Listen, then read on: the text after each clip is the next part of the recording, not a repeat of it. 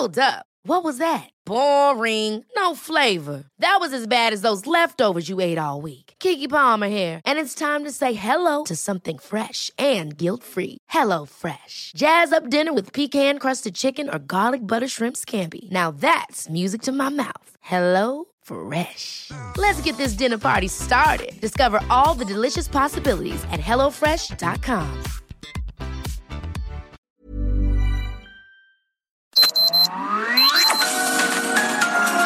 Heraldo Media Group presenta Sergio Sarmiento y Lupita Juárez. Información veraz y oportuna con un toque personal y humano. Por El Heraldo Radio, donde la H suena y ahora también se escucha.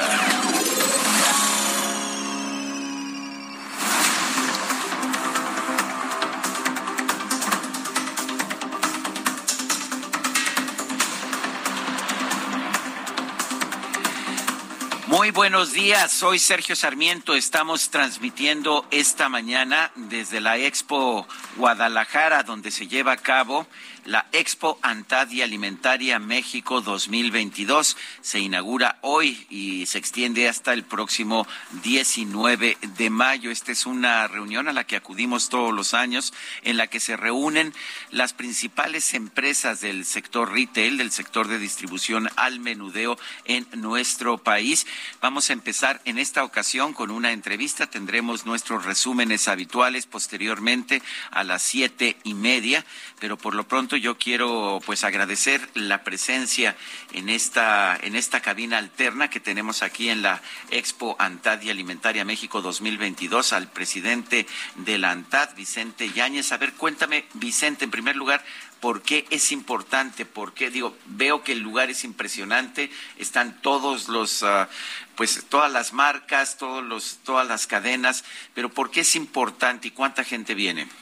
¿Qué, tal, Sergio? Eh, muy buenos días. Eh, pues mira, es, es, importante porque estamos marcando un inicio de una recuperación económica que mucha falta nos hace. Eh, hay que cuidar la salud, por supuesto, pero también hay que cuidar la salud de la economía. Y muchas empresas pequeñas, proveedoras de las cadenas que conforman la ANTAD, nos habían estado pidiendo que necesitaban este encuentro de negocios presencial, independientemente de que estuvimos haciendo encuentros virtuales durante pues, la pandemia. El año pasado, en octubre, logramos hacer ya algo aquí en Guadalajara, pero, pero esta vez ya es el, es el reinicio de esto. Y bueno, pues mira, eh, aquí lo que, lo que buscamos es que del 16 al 19 de mayo, en Expo Guadalajara, pues se generen nuevos negocios y proveeduría, presentar nuevos productos, intercambiar información que permita la implementación de mejores eh, prácticas, la aplicación de nuevas tecnologías y capacitación especializada para el comercio detallista, la cadena de abasto y el sector eh, alimentario. En una superficie de 55 mil metros cuadrados, 1.100 empresas expositoras nacionales e internacionales mostrarán a 37 mil visitantes sus productos y servicios para satisfacer las necesidades de una diversidad de consumidores con nuevas necesidades y estándares que permitan dar certeza en la calidad de los productos, adaptarnos, innovar e implementar estrategias que nos mantengan en el mercado competitivo. También tenemos 25 países. Hay 25 países aquí. Representados aquí ayer en el cóctel conocí, por ejemplo, el de la Embajada de Alemania. De Alemania, sí, sí, sí. Está Alemania, Argentina, Belice, Brasil, Canadá, China, Corea, Ecuador, España, Estados Unidos, Filipinas, Grecia, Guatemala, Holanda, India, Indonesia, Italia, Polonia, Portugal, Reino Unido, República Checa, Rusia, Sri Lanka, Tailandia, Turquía, y todos ellos traerán mercancía que desean colocar en el mercado mexicano. También tenemos eh, pues pláticas, eh, eh, un programa de conferencias, Retail Talks, que tendremos 30 conferencistas. Y bueno, pues este, aquí lo que, lo que, lo que buscamos son también conexiones gastronómicas, tendencias gastronómicas. tenemos también nuestra plataforma digital que promueve el comercio detallista antad.biz, permitiendo sobre todo a los pequeños y medianos emprendedores acercar sus productos y facilitar relaciones comerciales entre proveedores y compradores de las cadenas asociadas a la ANTAD. Y bueno, también estamos, eh, eh, este concepto que tú lo conoces es único en el mundo. Durante estos tres días, las cadenas asociadas a la ANTAD trasladan sus oficinas de compra al piso de negocios para atender a los proveedores que tienen espacio de exhibición y que desean colocar sus productos y servicios en el sector. si me quiero colocar con una gran cadena, aquí vengo y le digo, oye, tengo aquí este, este producto. Así, así es, y bueno, eh, esperamos que, que, se que se generen más de 14 mil millones de pesos de, ventas en estos tres pues días. Eso es, sería... es importante para la economía y, me parece, me parece que, que para la, formalidad, eh, estas cadenas es el comercio moderno, promueven el desarrollo del comercio detallista y sus proveedores en una economía de mercado con responsabilidad social. Pues esto me suena muy bien. Tienes a, a varios invitados aquí. Me gustaría platicar con alguno de ellos. Por ejemplo, está Mónica Leñero, la conozco desde hace hace mucho tiempo. Ella es directora de Enlace Legislativo de la ANTAD. Eh, cuidado con ese micro, por favor. Eh, y Verónica, eh, cuéntanos cuéntanos qué están, qué están haciendo en ANTAD. Tengo entendido que tienen también programas sociales importantes aquí en ANTAD. Cuéntanos un poco, Verónica. Sí, muchas gracias. Digo, Mónica, perdón, digo, perdón. Sí, tenemos eh, una campaña de, redondeo para la, para la Fundación Ver Bien para Aprender Mejor, que es beneficiar con lentes a niños de escuelas públicas. Eh, este año tuvimos la fortuna de recaudar de recaudar seis millones quinientos setenta y seis mil quinientos cincuenta y cinco pesos con todo el apoyo de los clientes de, de, las tiendas. En este caso, este año participó Casaley, Chedraui, Office Depot y Home Depot. Y eh, con esto vamos a beneficiar a 39.856 niños para lentes, para que puedan tener lentes en escuelas públicas. Es un estupendo programa y el éxito que hemos tenido en esta recaudación es, ha beneficiado a un mayor número de niños con lentes desde el año 2016. Déjame decirte que yo padezco de una miopía severa y recuerdo cuando la primera vez que me pusieron lentes, mi vida cambió mi vida cambió porque de repente pues eh, podía yo ver lo que decía el maestro y esto me pareció muy importante y, veo que está aquí Michael Devlin. Michael, para mí es un gusto tenerte aquí en el programa, nunca habías estado aquí en el programa. Eh, tú sabes que yo quería muchísimo a tu tío Patrick Devlin, que pues que es el que fundó esta eh, bueno, sé que se fundó en una óptica ya en Ciudad Juárez, pero el que expandió de una forma impresionante lo que, eh, lo que ahora son las ópticas Devlin. Pero, eh, ¿cómo participan ustedes en este programa, en este programa para que los niños de escuelas públicas tengan lentes? Mira, muchísimas gracias Sergio por estar aquí contigo y, como miembros de la ANTAD nos da muchísimo gusto estar platicando en esta ocasión y recordando también muchísimas gracias a mi tío Frank no, Frank, perdón, estoy este, sí. ya, te, ya te estoy cambiando hoy. Señor Frank, que está a punto de cumplir dos años de que, de que se, nos, fue, efectivamente. Pero, eh, eh, inolvidable, además, ¿cuánto medía? ¿Como dos metros? Pues casi se veía, ¿verdad? casi. Sí. Pero muchísimas gracias por recordarlo. Pues sí, mira, todas las iniciativas de apoyo a la visión, que como bien tú lo experimentaste, es algo que no solamente te ayuda a ver bien, sino te incrementa tu calidad de vida, ¿no? Este, el 40% de la población padece algún problema de agudeza visual, que no es una enfermedad. No, yo. Exactamente. Entonces no te, sí, no, estás solo en esto, ¿no? Eh, y bueno, pues eh, hay estadísticas donde los niños aprenden un 40% más en la medida que tienen una buena calidad de vista y las personas eh, pueden desarrollar sus actividades de una manera mucho más productiva, ya sea eh, pues de esparcimiento, eh, pero también pues de trabajo, ¿no? Entonces, todas estas campañas de salud visual siempre son bienvenidas y afortunadamente hay muchas iniciativas. Nosotros en Devlin, a través de la Fundación Devlin, entregamos, hacemos alrededor de 150 mil exámenes al año y entregamos aproximadamente 100 mil lentes y acompañados con estas otras iniciativas que hay, eh, pues como la de ver bien para aprender mejor, pues llegamos a la gente más necesitada, ¿no? Bueno, está con nosotros también Manuel Cardona, director de Relaciones con Gobierno de ANTAD. Manuel, cuéntanos qué tanto se está vendiendo. Vivimos la peor, eh, la peor situación en el mercado al menudeo eh, vivimos la peor situación en el mercado al menudeo en el 2020. ¿Qué tanto se ha recuperado eh, la industria? ¿Qué tanto se ha recuperado la venta en estos tiempos? Muy buenos días, Sergio, a ti a todo el auditorio. Bueno, ahorita nuestro presidente ejecutivo entrará a los detalles de las, de las ventas. Los números creo que van en buen camino, pero este, creo que es oportuno el compartir con, con la audiencia el buen fin se acerca, el buen fin. es próximo. Regresamos a los cuatro días después de estos dos años de pandemia en donde nos llevaron a hacer un programa de 12 días bastante extendido, después a siete días para seguir sumando con el gobierno en matizar los aforos, pero ahorita prácticamente con la situación eh, de la pandemia no quiero decir superada, pero sí controlada, ya nos permite regresar al plan original, que son cuatro días. Manuel, ¿sí funciona el buen fin? ¿Sí, sí incrementa las ventas? Sí, la verdad este, eh, es un ejercicio de ganar, ganar, me refiero para el consumidor, por supuesto, y para las cadenas, en donde permite tener un incremento de las ventas. Afortunadamente no se adelantan ni se anticipan ni se pierden las ventas de diciembre, sino es un ejercicio donde ya después de prácticamente 11 años el consumidor ha cambiado sus hábitos de consumo, hace un guardadito, un apartado para estos días y después cuando recibe el resto de los aguinaldos y todo esto pues se lanza nuevamente a aprovechar las ofertas que, que nuestros asociados este, y el comercio en general realizan en beneficio de, de su economía. ¿no? Manuel, y decía decía, decía Manuel Vicente que, que, tú nos podías dar las cifras. Estuve yo escuchando ayer en el cóctel de inauguración algunas cifras que me parecieron muy positivas de, de cómo están las ventas en este 2022. ¿Qué nos puedes decir? Sí, mira, para, para el cierre de abril.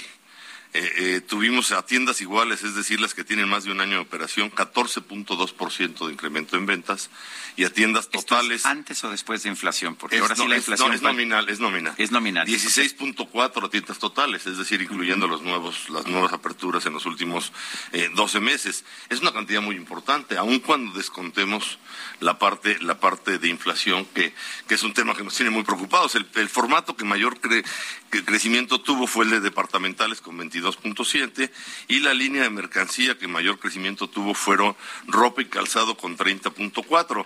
Sin, sin, embargo, pues no debemos de cantar victoria. La inflación es, es algo que nos, nos está preocupando y nos está ocupando mucho.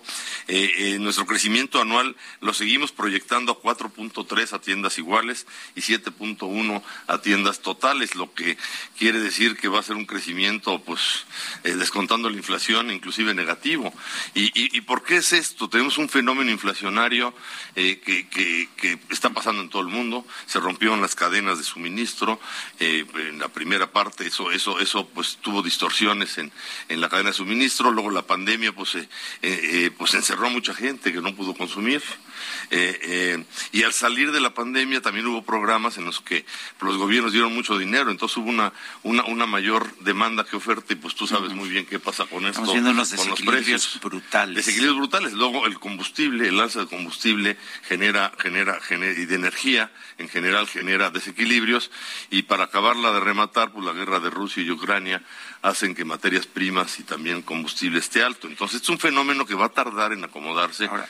Ahora, estas cifras de recuperación de ventas de 14 y 16%, ventas iguales, ventas, uh, tiendas iguales y tiendas totales, es bastante, bastante significativo. Bastante es muy sano. significativa y sobre todo que, que, que, ya estamos comparando contra una misma base. ¿Te acuerdas que en meses uh -huh. anteriores que, que hablamos, comparábamos sobre de la base baja de que estaban cerradas Del tiendas? 2020, bueno, pues si te comparas contra cero siempre te va muy bien. Sí, no, y contra, contra tiendas cerradas. Entonces era, sí. era muy complicado hacer el comparativo.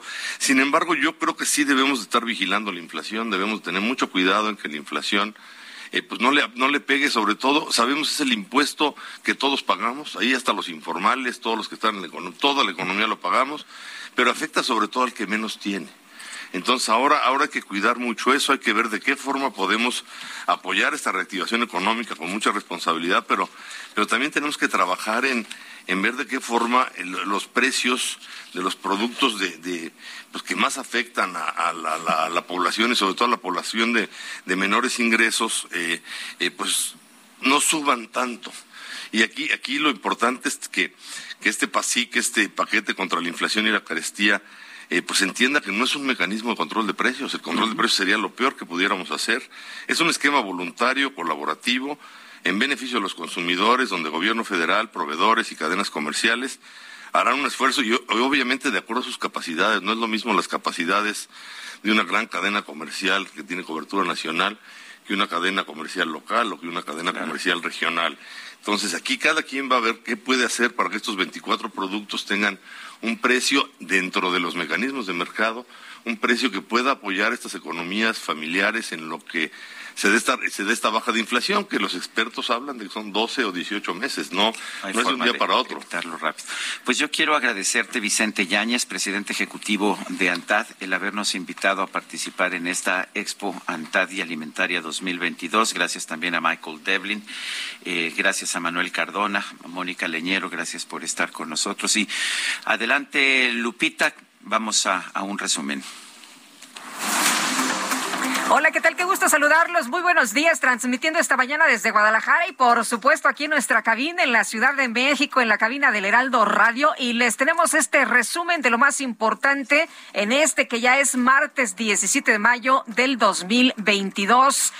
Híjole, pues empezamos con esta nota tremenda. De acuerdo con el Registro Nacional de Personas Desaparecidas y No Localizadas, escuche usted este dato que es escalofriante. Este lunes nuestro país llegó a un total de 100.008 personas desaparecidas. De esa magnitud, de ese tamaño, es el problema, es el infierno que viven cientos de familias que buscan a sus seres queridos. Los registros abarcan del 15 de marzo de 1964 al 16 de mayo del 2022. El Consejo Nacional Ciudadano del Sistema Nacional de Búsqueda lamentó que México haya alcanzado estas cifras. Denunció que el gobierno federal aún tiene pendiente la elaboración de un programa nacional de búsqueda, un registro de fosas comunes y clandestinas, así como un banco nacional de datos forenses. El movimiento por nuestros desaparecidos en México consideró que la cifra de más de 100 mil personas desaparecidas es imprecisa, ya que hay una importante y diversa cantidad de casos que no son considerados en los registros oficiales.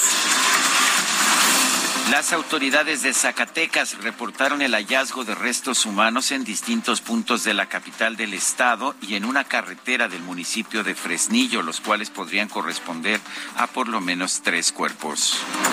En Veracruz fue asesinado a balazos Eusebio Hernández Jiménez, presidente del DIF municipal de Calcahualco y esposo de la alcaldesa de la demarcación, Guadalupe Rosas Carrillo. La Fiscalía General de Tamaulipas informó que este lunes se registró una riña al interior del penal de Ciudad Victoria con un saldo de por lo menos tres internos muertos. El dirigente nacional del PAN, Marco Cortés, pidió a las autoridades electorales que impidan la actuación de grupos criminales a favor de los candidatos de Morena. Nosotros en Acción Nacional queremos reiterar nuestro llamado a las autoridades electorales a que en coordinación con las fuerzas de seguridad impidan la actuación de los grupos criminales en favor de los candidatos de Morena, como ocurrió el año pasado. Y denunciamos con toda precisión ante la Organización de los Estados Americanos y ante la Comisión Interamericana de Derechos Humanos. El dirigente nacional de Morena, Mario Delgado, acusó al gobernador de Tamaulipas, Francisco García Cabeza de Vaca, de orquestar una guerra sucia contra el candidato de su partido al gobierno de la entidad, Américo Villarreal. Bueno, y por otro lado, Mario Delgado lanzó un llamado a los integrantes del Gabinete Federal y a los gobernadores de Morena para que participen en las campañas de los candidatos de su partido. Pues qué raro, ¿no? Porque todo el mundo está participando pero sí quiero pedirles a los integrantes del gabinete, si les da autorización el, presidente de la República, que pues el sábado en la tarde, el domingo, que legalmente son días inhábiles, pues le dediquen una parte de su tiempo a acompañar a nuestro movimiento donde tenemos campañas electorales, porque pues nosotros afortunadamente sí tenemos muchas figuras que eh, llevar y que la gente reconoce, que les tiene cariño y eso nos fortalece. La vicecoordinadora del PAN en el Senado, Kenia López, pidió a los gobernadores de Morena y a la jefa de gobierno de la Ciudad de México, Claudia Sheinbaum, que sean imparciales durante el proceso electoral en curso. No cabe duda que la señora Sheinbaum no tiene límites ni vergüenza. Irse a Tabasco cuando las víctimas de la línea 12 exigen justicia es inhumano. Le está fallando a los capitalinos nuevamente. Primero, al desvirtuar el informe del colapso del metro que la encontró responsable de esta tragedia y ahora al privilegiar la promoción ilegal de su imagen para que el presidente de la República la vuelva a contemplar como una de sus corcholatas favoritas. En resumen, la jefa de gobierno debe ponerse a trabajar para que haga lo que tiene que hacer y es resolver los múltiples problemas de los capitalinos. Bueno, por cierto que la jefa de gobierno esta mañana está en la conferencia de prensa del presidente Andrés Manuel López Obrador. Ahí está dando información eh, sobre la estrategia en la ciudad, ciudad de paz, es lo que dice. Y la jefa de gobierno rechazó que tanto ella como el canciller Marcelo Ebrard y el senador Ricardo Monreal estén realizando visitas a distintos estados del país para promoverse como posibles candidatos presidenciales dan en distintos lugares, pero creo que lo más importante, y por lo menos es el objetivo de las visitas que estamos haciendo, y estoy segura también de mis compañeros, es el de apoyar a, nuestros compañeros de movimiento para que el movimiento de transformación, de la cuarta transformación, siga avanzando en el país. La doctora Sheinbaum confirmó que trabaja con el secretario de Gobernación, Adán Augusto López, y con el gobernador de Oaxaca, Alejandro Murat para atender las exigencias de la comunidad triqui que mantenía un plantón en Avenida Juárez. Sí, ha habido varias reuniones en Secretaría de Gobernación. Es un tema histórico, difícil de, no, no es trivial, digamos, resolverlo. Es, eh, de hecho, en Oaxaca hay distintos eh, desplazados de distintas comunidades por diversas razones y pues él ha estado eh, comentando que va a seguir atendiéndolo, aun cuando en este momento otra vez hay problemas con la mesa de trabajo, porque iba ya a regresar el grupo de que estaba aquí en la ciudad, a la comunidad de Tierra Blanca, y hubo pues distintos hechos violentos que impidieron que regresaran. Bueno, el titular de la Consejería Jurídica y Servicios Legales de la Ciudad de México, Néstor Vargas, confirmó que desde junio del 2021 se abrió una carpeta de investigación contra quien resulte responsable por revelar información relacionada con los informes de la empresa noruega DNV sobre el desplome de la línea 12 del metro. El gobernador de Nuevo León, Samuel García, denunció que hay personas o grupos que provocan incendios forestales en el estado con el objetivo de desestabilizar a su administración. Hay, pues, no, no sé cómo decirles, este, hay gente idiotizada, perversa, no sé si la contraten o lo hagan ellos mutuamente, pero los incendios de hoy de San Jerónimo fueron tres incendios provocados por algún grupo o por alguien que definitivamente quiere desestabilizar, quiere afectar los gobiernos de mi compadre Luis Donaldo y el mío. Bueno, la bancada del PAN en el Senado exigió al director general de Fonatur, Javier May, que deje de presionar a los funcionarios de la dependencia que están en desacuerdo con las obras del tren Maya. Un juez federal emitió una nueva orden de aprehensión en contra de Hilda Susana Lozoya Austin, hermana del exdirector de Pemex Emilio Lozoya, por el delito de operaciones con recursos de procedencia ilícita. Estas acusaciones se relacionan con el caso de agronitrogenados. El ex candidato presidencial del PAN, Ricardo Anaya, denunció que el programa del gobierno federal para contratar a médicos cubanos es una estrategia del presidente López Obrador para financiar a la dictadura en la isla. ¿Te hace sentido contratar 500 médicos cubanos gastando, fíjate, 140 mil pesos mensuales? 140 mil mensuales por cada uno de esos médicos cuando en México hay poco más de 50 mil doctores que no tienen trabajo y el sueldo promedio en nuestro país es de 20 mil pesos. Pues claro que no hace sentido. El Pleno de la Suprema Corte aprobó reservar durante cinco años los datos y comprobantes de pago para la compra de vacunas contra el COVID-19 de Pfizer, AstraZeneca y CanSino. En un comunicado, la Secretaría de Hacienda señaló que la suspensión temporal de aranceles para 21 productos de la canasta básica y seis insumos estratégicos no exonera a los importadores de cumplir con los estándares de calidad de los alimentos.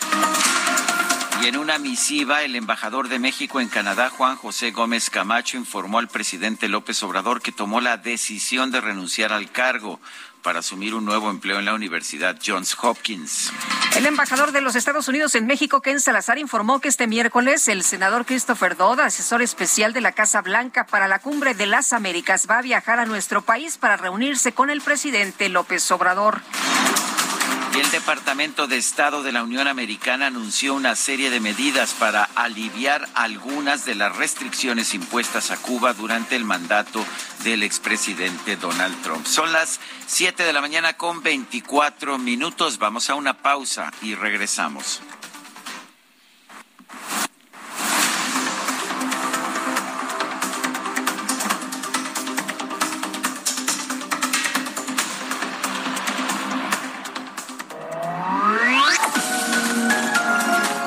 Sergio Sarmiento y Lupita Juárez quieren conocer tu opinión, tus comentarios o simplemente envía un saludo para ser más cálida esta mañana.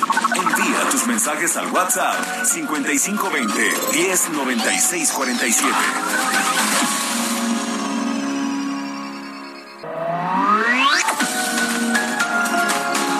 Continuamos con Sergio Sarmiento y Lupita Juárez por El Heraldo Radio.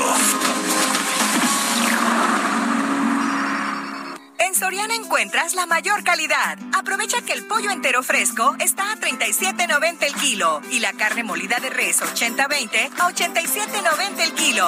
Sí, a solo 87.90 el kilo. Soriana, la de todos los mexicanos. Solo 17 y 18 de mayo. Aplican restricciones. Válido en Hiper y Super. Desde octubre de 2005 se celebra el Día de Internet bajo propuesta de la Asociación de Usuarios de Internet en España. Tras el éxito obtenido, en noviembre de ese mismo año, la Cumbre Mundial sobre la Sociedad de la Información, a petición de la Asociación de Usuarios de Internet, designó a través de una propuesta a la Asamblea General de las Naciones Unidas el 17 de mayo como el Día Mundial de Internet. Además del Día de las Telecomunicaciones, la ONU estableció la celebración del Día Mundial de la Sociedad de la Información en promoción de las tecnologías de la conformación y la comunicación y temas de sociedad de la información presentadas en la Cumbre Mundial sobre la Sociedad de la Información. Anualmente se lleva a cabo un programa con diversas actividades para celebrar el Día Mundial de Internet, con la finalidad de estimular la participación abierta de personas e instituciones vinculadas con esta temática, así como contribuir a la difusión de la efeméride. En este 2022, el tema a debate es Internet para las personas mayores y el envejecimiento saludable. Lo mejor de México está en Soriana. Aprovecha que el limón con semilla y la cebolla blanca están a 19.80 el kilo o el melón chino a 14.80 el kilo y la sandía con semilla a solo 5.80 el kilo. Martes y miércoles del campo de Soriana. Solo 17 y 18 de mayo. Aplican restricciones. Válido en y Super.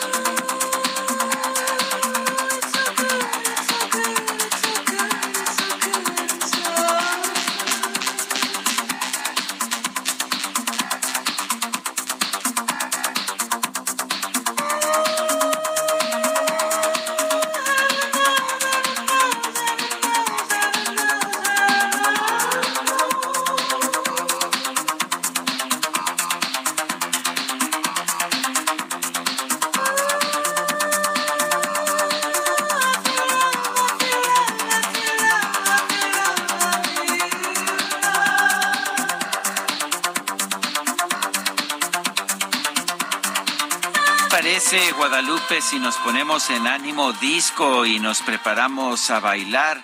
Hoy es aniversario luctuoso de Donna Summer. Se llamaba en realidad la Donna Adrian Gaines, pero se dio a conocer con el nombre artístico de Donna Summer. Falleció el 17 de mayo de 2012 y me parece que es un buen momento para festejarla, para recordarla, para bailar un poco con la música de esta gran señora de la música disco, la reina de la música disco, así la llamaban. ¿Te parece que escuchemos? Hombre, me encanta, me encanta la idea y aquí ya estamos a todo lo que da, ¿eh? Me parece bien aquí, aquí también, no creas, estamos ah, así como en una pecera y podemos ver toda la Expo Antad, pero, pero de todas formas aquí bailamos. Muy buen ambiente, muy buen ambiente esta mañana. Oye, y vámonos a los mensajes. Rodolfo Contreras desde Querétaro dice, productivo martes, no se cuestiona a la persona, se cuestionan los nulos resultados y éxito a la Antad. Dice el ingeniero Herrera de Coyoacán, la designación de Arturo Herrera en esa posición directiva global para él como profesionista y persona es extraordinario, pero para los mexicanos es terrible, porque demuestra que la persona de Palacio no solo no reconoce el talento, lo erradica y solo pone a zorras y coyotes en posiciones clave. Pobre México, no nos merecíamos a la 4T. Y nos dice Patricia, hola Sergio Lupita, buenos días. Yo lista para escucharlos. Saludos afectuosos desde Tequisquiapan. Pues saludos a todos nuestros cuates por allá en Tequisquiapan. Y son las siete con treinta y cinco. Vamos a la frase del día.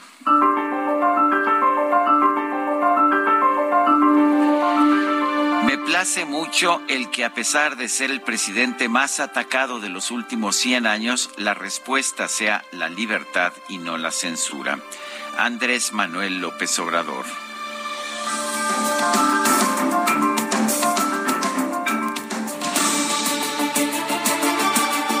vamos a las preguntas. Ayer preguntamos en este espacio, ¿deben ser evaluados los maestros? Nos dijo que sí, el 97.6%, que no el 1.8%, quién sabe, apenas el 0.5%. Todo el mundo tiene pues una respuesta si deben o no ser evaluados los maestros. Recibimos 29.594 votos, una cifra pues muy superior a lo que usualmente recibimos. Y la que sigue, por favor. Claro que sí, claro que sí, mi queridísimo Alan. La, la pregunta para este día es la siguiente. ¿Debe el gobierno obligar a una revisión mecánica de todos los autos de más de cuatro años de antigüedad?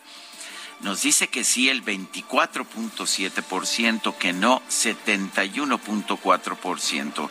No sabemos 3.9%. Hemos recibido 2.202 votos en lo que, pues en una hora que, que llevamos de que coloqué esta pregunta.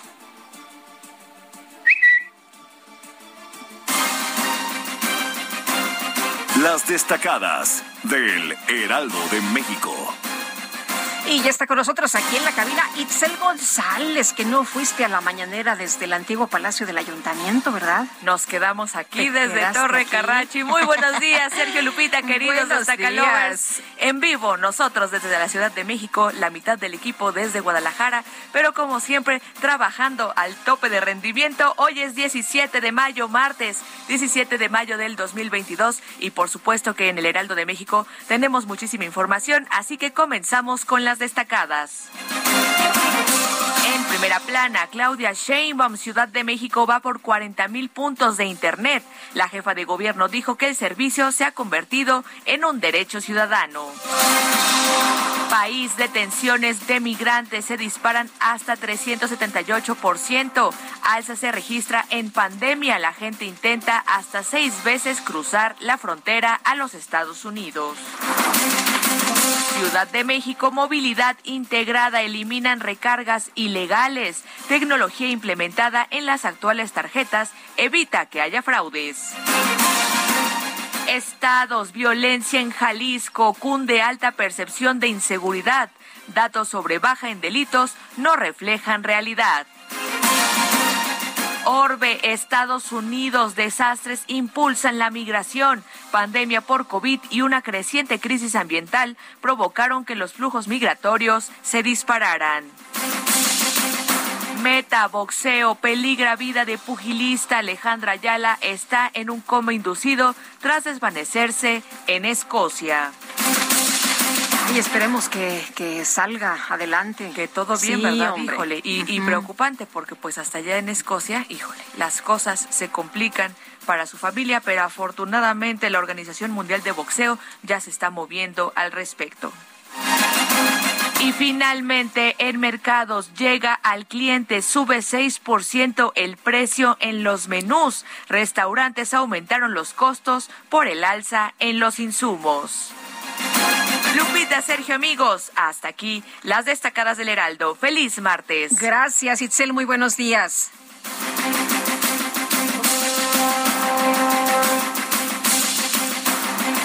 Son las 7 de la mañana con 40 minutos. Este lunes se dio a conocer que se ha rebasado la cifra de 100 mil personas desaparecidas en nuestro país. Hay también personas de otras nacionalidades, 473 de nacionalidad estadounidense.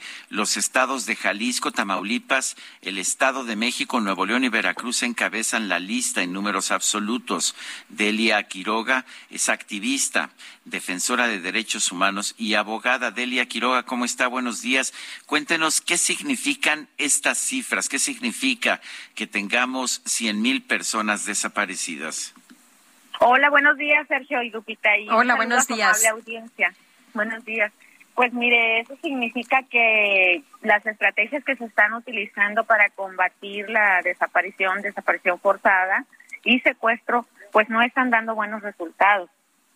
De hecho, nosotros ahorita andamos en una búsqueda aquí en Reynosa y anduvimos por las calicheras que, que están este, en la ribereña y encontramos una reservación de boletos de avión y eh, estaban a nombre de Rosalinda y Elena Pérez Ruiz. Y se ve pues que eran este dos mujeres migrantes de pues jóvenes por la ropa que encontramos ahí y, y pues también aquí hay mucho migrante que, este, que viene para acá a querer el sueño americano, pero pues la verdad es que no están pasando, o sea, los engañan, les cobran el dinero y pues ya entrando ellos a territorio americano pues no se hacen responsables si pasan o no. Entonces deben de considerar también ellos, incluso hemos visto que está llegando mucho este, personas de Haití y traen niños, chiquitos y, y pues para nosotros los están exponiendo. Es, muy grave la crisis migratoria, más aparte todos los, desaparecidos aquí nacionales que tenemos y sin un centro de identificación humana que esté operando, pues es muy complicado, la verdad. Es un tema muy complicado y, muy lamentable esta situación. Ah, eh, gobiernos van y gobiernos vienen y las cosas no cambian para las eh, personas que viven en el país ni para quienes atraviesan la República Mexicana con deseos de llegar a los Estados Unidos. ¿Qué ven ustedes que están haciendo mal? Eh, pues es la falta de voluntad y la falta de cumplir con la ley, porque ahora que yo conozco la ley, que cambié mi carrera de ingeniero en mecatrónica a derecho, pues veo que, que, que principalmente las autoridades son quienes violan las leyes, los protocolos y todo lo que los obliga a ellos, pues a dar un servicio, un servicio público. Entonces, esta falta de voluntad pues no nos está ayudando. Inclusive ayer había otro colectivo que iba a salir a otra búsqueda y su MP no había este, gestionado seguridad perimetral y les iba a cancelar la diligencia. Al final salieron con muy poca seguridad y pues están arriesgando, iban ahí nueve señoras a buscar a sus hijos. Y pues, ¿cómo hace posible que el MP las convoque y si él sabe que no le han contestado de la Guardia Nacional para darle el apoyo de seguridad perimetral, pues con tiempo debe de avisarles y, y, pues se debe de posponer la diligencia, pero no se coordinan, no se organizan, no respetan la ley y pues hay este mucha falta de empatía y voluntad política. Delia, a su juicio, ¿qué tendría que estar haciendo el gobierno de la República para tratar de resolver esta crisis de los desaparecidos? Pues deben de implementar medidas de prevención. O sea, hay que ir a las escuelas ahorita, también a las prepas, a las universidades, y pues este hacer conciencia en los jóvenes también que no es un momento ahorita para para divertirse en lugares públicos. Lamentablemente hay crisis en seguridad no se garantiza la integridad de ellos. No es como cuando nos tocó a nosotros no que a lo mejor íbamos a pasear o a divertirnos y no había ningún problema. Ahorita esto es totalmente distinto.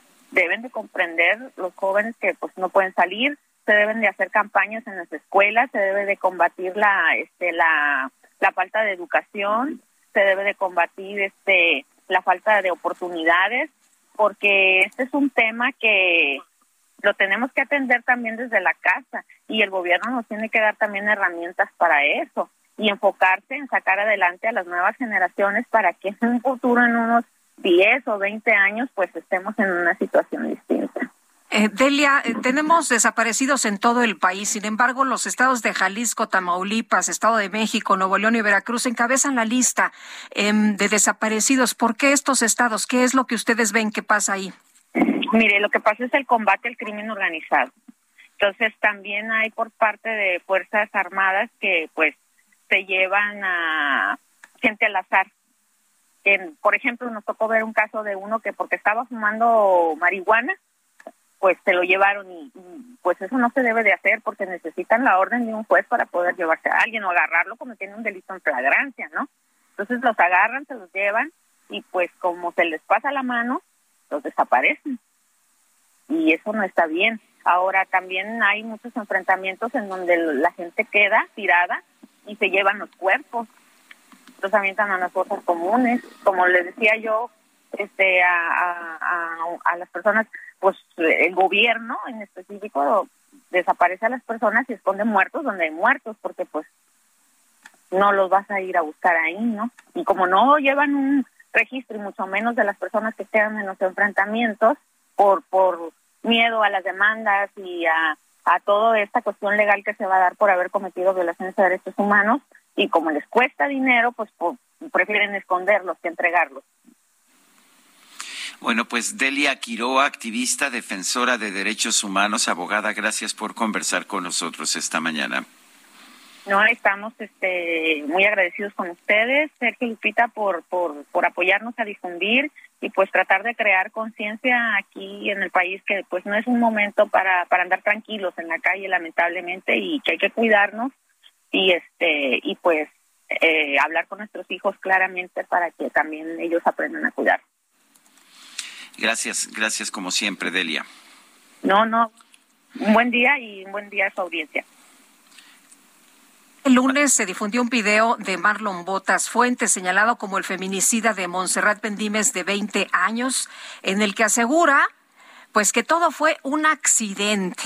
Y también dice, me voy a entregar, me puedo entregar, pero pues con una condición, que liberen a mis padres. Vamos a platicar con Víctor Bendimes, papá de Montserrat, a quien eh, saludamos eh, como siempre con mucho gusto. Don Víctor, un fuerte abrazo. Eh, pues, ¿qué, ¿qué opina usted de esto que ha dicho Marlon Botas, señalado como el asesino de Montserrat? En el sentido de que pues le den oportunidad de que sus padres salgan libres, de que él se va a entregar a las autoridades, pero con condiciones y además subraya que lo que le pasó a Monse fue un accidente. Eh, buenos días, buenos días. Buenos días, Sergio. Gracias por, por el espacio que, que, le están otorgando a mi familia y a mí. No, de hecho, eh, es, es, es, Lupita, fíjate que la verdad nunca he escuchado eh, a un asesino decir que sea culpable en México. Jamás he escuchado eso, es por eso que este asesino pues eh, muy tranquilamente sale en un video y dice que fue un accidente. Eh, no fue un accidente, él asesinó a mi hija y nunca, yo nunca en mi vida he escuchado decir a un asesino que es culpable, verdaderamente. Ahora, que liberen a sus padres, sus padres son cómplices y van a recibir la sentencia que les corresponde por ayudarlos, por ayudarlo a escapar, por ayudar, ayudarlo a hacer lo que hicieron entre los tres en contra de mi hija y que, y que se atengan a las consecuencias. Eh, ¿Está usted seguro de la culpabilidad, de la responsabilidad de esta persona? Sí, perfectamente. Sí, hay hay, hay, hay pruebas y, muy contundentes. ¿Cuáles son esas pruebas, don Víctor?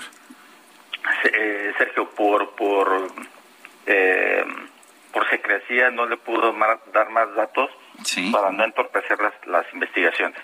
Don Víctor, la Fiscalía dijo el día de ayer, se pronunció inmediatamente y señaló que no se negocia absolutamente nada, que este sujeto tarde o temprano va a ser detenido por las autoridades y que nadie va a condicionar absolutamente nada en este caso. ¿Qué, piensa usted? Eh, ¿Está usted de acuerdo con la Fiscalía? ¿Confía usted en la Fiscalía? Sí, al, 100%, Lupita, sí, estoy completamente de acuerdo y al 100% de acuerdo con la declaración de la Fiscalía del Estado de Veracruz. Eh, no se debe negociar ninguna concesión para este tipo de, asesinos que están sueltos y que son un peligro, que son un peligro para la sociedad o para la gente que lo tenga guardado en su casa, es un peligro que los puede asesinar y, y, y al otro día puede aparecer tan tranquilo en un video y decir que fue un accidente. ¿Cree usted que hay ya elementos suficientes como para que pronto lo puedan detener las autoridades? Espero, espero que sí, con, con, con, con tanta tecnología como hay hoy, eh, lo deben de encontrar lo más pronto posible. Yo creo que es cuestión de, de mm, mayor esfuerzo, tanto humano como recurso económico y tecnológico, para, para poderlo detener. Y mi familia y yo creemos que en unos, en unos días eh, lo pueden detener y, y pueda ser entregado a las autoridades para, para que cumpla por el castigo, por el asesinato que cometió. Y yo quiero, yo quiero hacerle una pregunta, espero que no le moleste, don Víctor. No, no, nos gusta que las personas sean consideradas meras estadísticas. Cuéntenos un poquito de Monse. ¿Cómo era ella? ¿Cómo era su relación con ella? ¿Cómo, cómo, qué tan cercano era usted a ella o su, o su madre? Cuéntenos un poquito. Nosotros eh, eh, somos una familia muy, muy unida, eh, con principios morales eh, muy muy adentrados porque eso nos, nos enseñaron de, de niños. Montserrat era una joven de 20 años, muy feliz. Mi hija siempre siempre estaba cantando, mi hija era muy inteligente, mi hija estaba en el cuarto semestre de ingeniería eh, industrial con promedios de 9.5, 9.5, 9.7 y hasta 10. Eh, siempre estaba exentando materias Inclusive eh, estábamos eh, viendo la posibilidad de mandarla a hacer una, una especialidad a Alemania, porque era su sueño de, de ella. Mi hija era muy, muy preocupada por, por las personas que, que estaba a su alrededor, inclusive si podía ayudar a alguien o a varias personas, sin ningún problema les ayudaba. Nosotros les les eh, hemos enseñado eso a, mis hijas, pero era una niña muy muy feliz, sin ningún problema, que no se metía con, con nadie eh, y, y con ideas de, de, terminar una carrera y servir a, a su país, servir a México y ser una persona de bien. Eh. Hasta que conoció a, este, a esta persona, ¿no? Pues sí, eh, don Víctor, eh, tengo entendido que va a haber una, una marcha, de hecho está convocando diferentes asociaciones, entre ellas las Brujas del Mar, para señalar que pues eh, se exige justicia, que se exige justicia en este caso para Monse y bueno, pues está colocando el hashtag no fue un accidente. ¿Ustedes van a participar?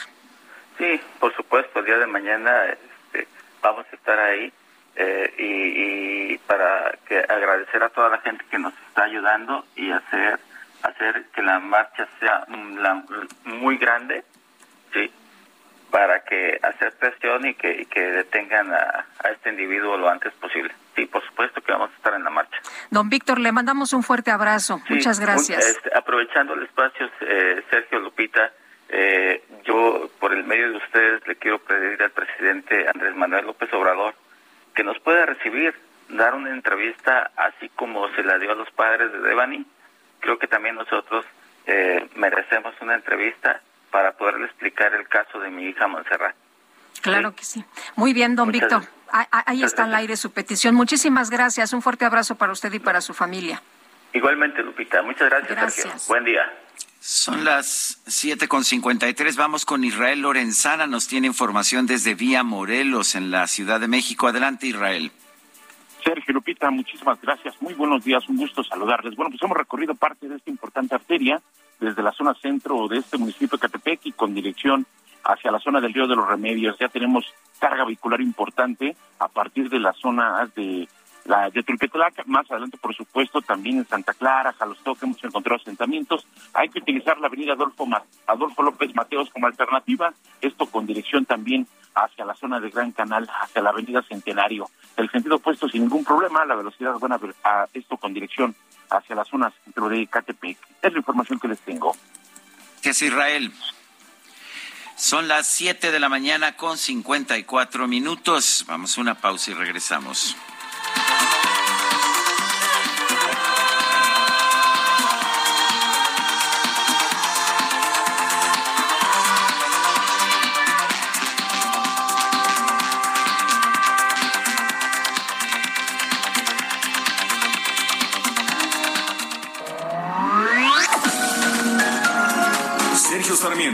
Lupita Juárez quieren conocer tu opinión, tus comentarios o simplemente envía un saludo para hacer más cálida esta mañana.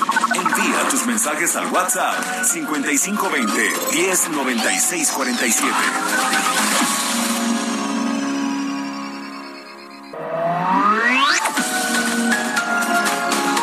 Continuamos con Sergio Sarmiento y Lupita Juárez por El Heraldo Radio.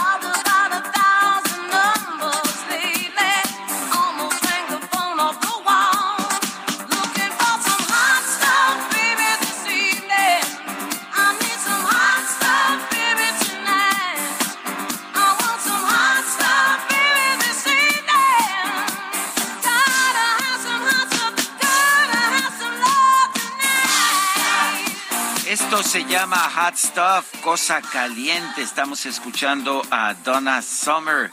Se cumple un aniversario de su fallecimiento. Ella murió el 17 de mayo de 2012. Fue un referente de las pistas de baile allá en los años 70 y principios de los 80. Híjole, por andar bailando ya me pegué en la rodilla. Ay, cuidado, cuidado, Guadalupe, que ya a cierta edad eh, los comportamientos de riesgo son muy peligrosos. Pero ¿sabes qué? Necesito un tequila. Ah, sí. Así se me quita, ¿no? Ya lo dijo el Santo Papa. Son las ocho de la mañana apenas, Guadalupe. No, bueno, el Santo Papa es santo por algo, ¿no? Bueno, pero él vive en Roma y a estas horas. ya es un poco más tarde. Sí, ya son las tres de la tarde, ya puede echarse un tequilita el Papa. Le dijeron, ¿cómo sigue de la rodilla? Y dijo, pues ahí la llevo, ahí la llevo, pero ¿saben qué? Necesito un tequilita, ¿eh? Para la pierna, necesito un tequilita. Bueno, este, seguimos, ¿verdad? Seguimos chambeando, es muy temprano apenas las ocho con dos. Em, vamos a, a, leer los mensajes. Mejor Rocío nos dice muy buenos días, escuchándolos desde temprano para informarme. Lindo martes para todo el equipo. Y dice otra persona, la inspección vehicular es correcta siempre y cuando garantice que las vías se encuentren transitables. En vez de preocuparse por ello, hacen un aeropuerto donde no es fundamental, un tren Maya que nadie pidió y una refinería que se inunda. Atentamente, SMN. Bueno, pues saludos a SMN. Oye, aquí los chavos, luego, luego, los ingenieros, ¿ya me puedo echar un tequilita entonces? Si en Roma ya es hora, bueno, Aquí ya sabes, el ingeniero Alcalá Así, eso, eso dice. Sí, eso es lo que, lo que está escribiendo. Oye, Francisco, 1955 dice, buenos días, Sergio Lupita, escuchando su apreciable noticiario como todas las mañanas, sin ser fan de la música disco, me gusta Donna Sober, espero haberlo escrito bien, felicidades a todo el equipo. Está bien escrito, por supuesto que sí está bien escrito. Son las 8 de la mañana con tres minutos. El pronóstico. Ana Moguel, meteoróloga del Servicio Meteorológico Nacional de la Conagua. ¿Qué nos tienes esta mañana, Ana? Adelante.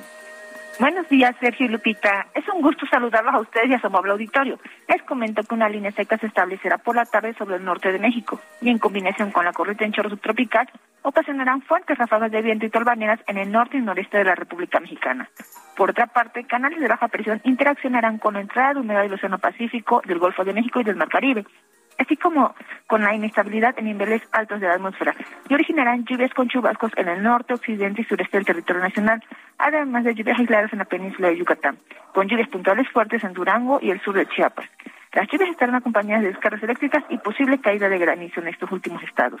Adicionalmente, una circulación anticiclónica a niveles medios de la atmósfera mantendrá el ambiente vespertino caluroso a muy caluroso en gran parte de la República Mexicana además de temperaturas superiores a los 45 grados Celsius en zonas de Coahuila, Nuevo León y Tamaulipas.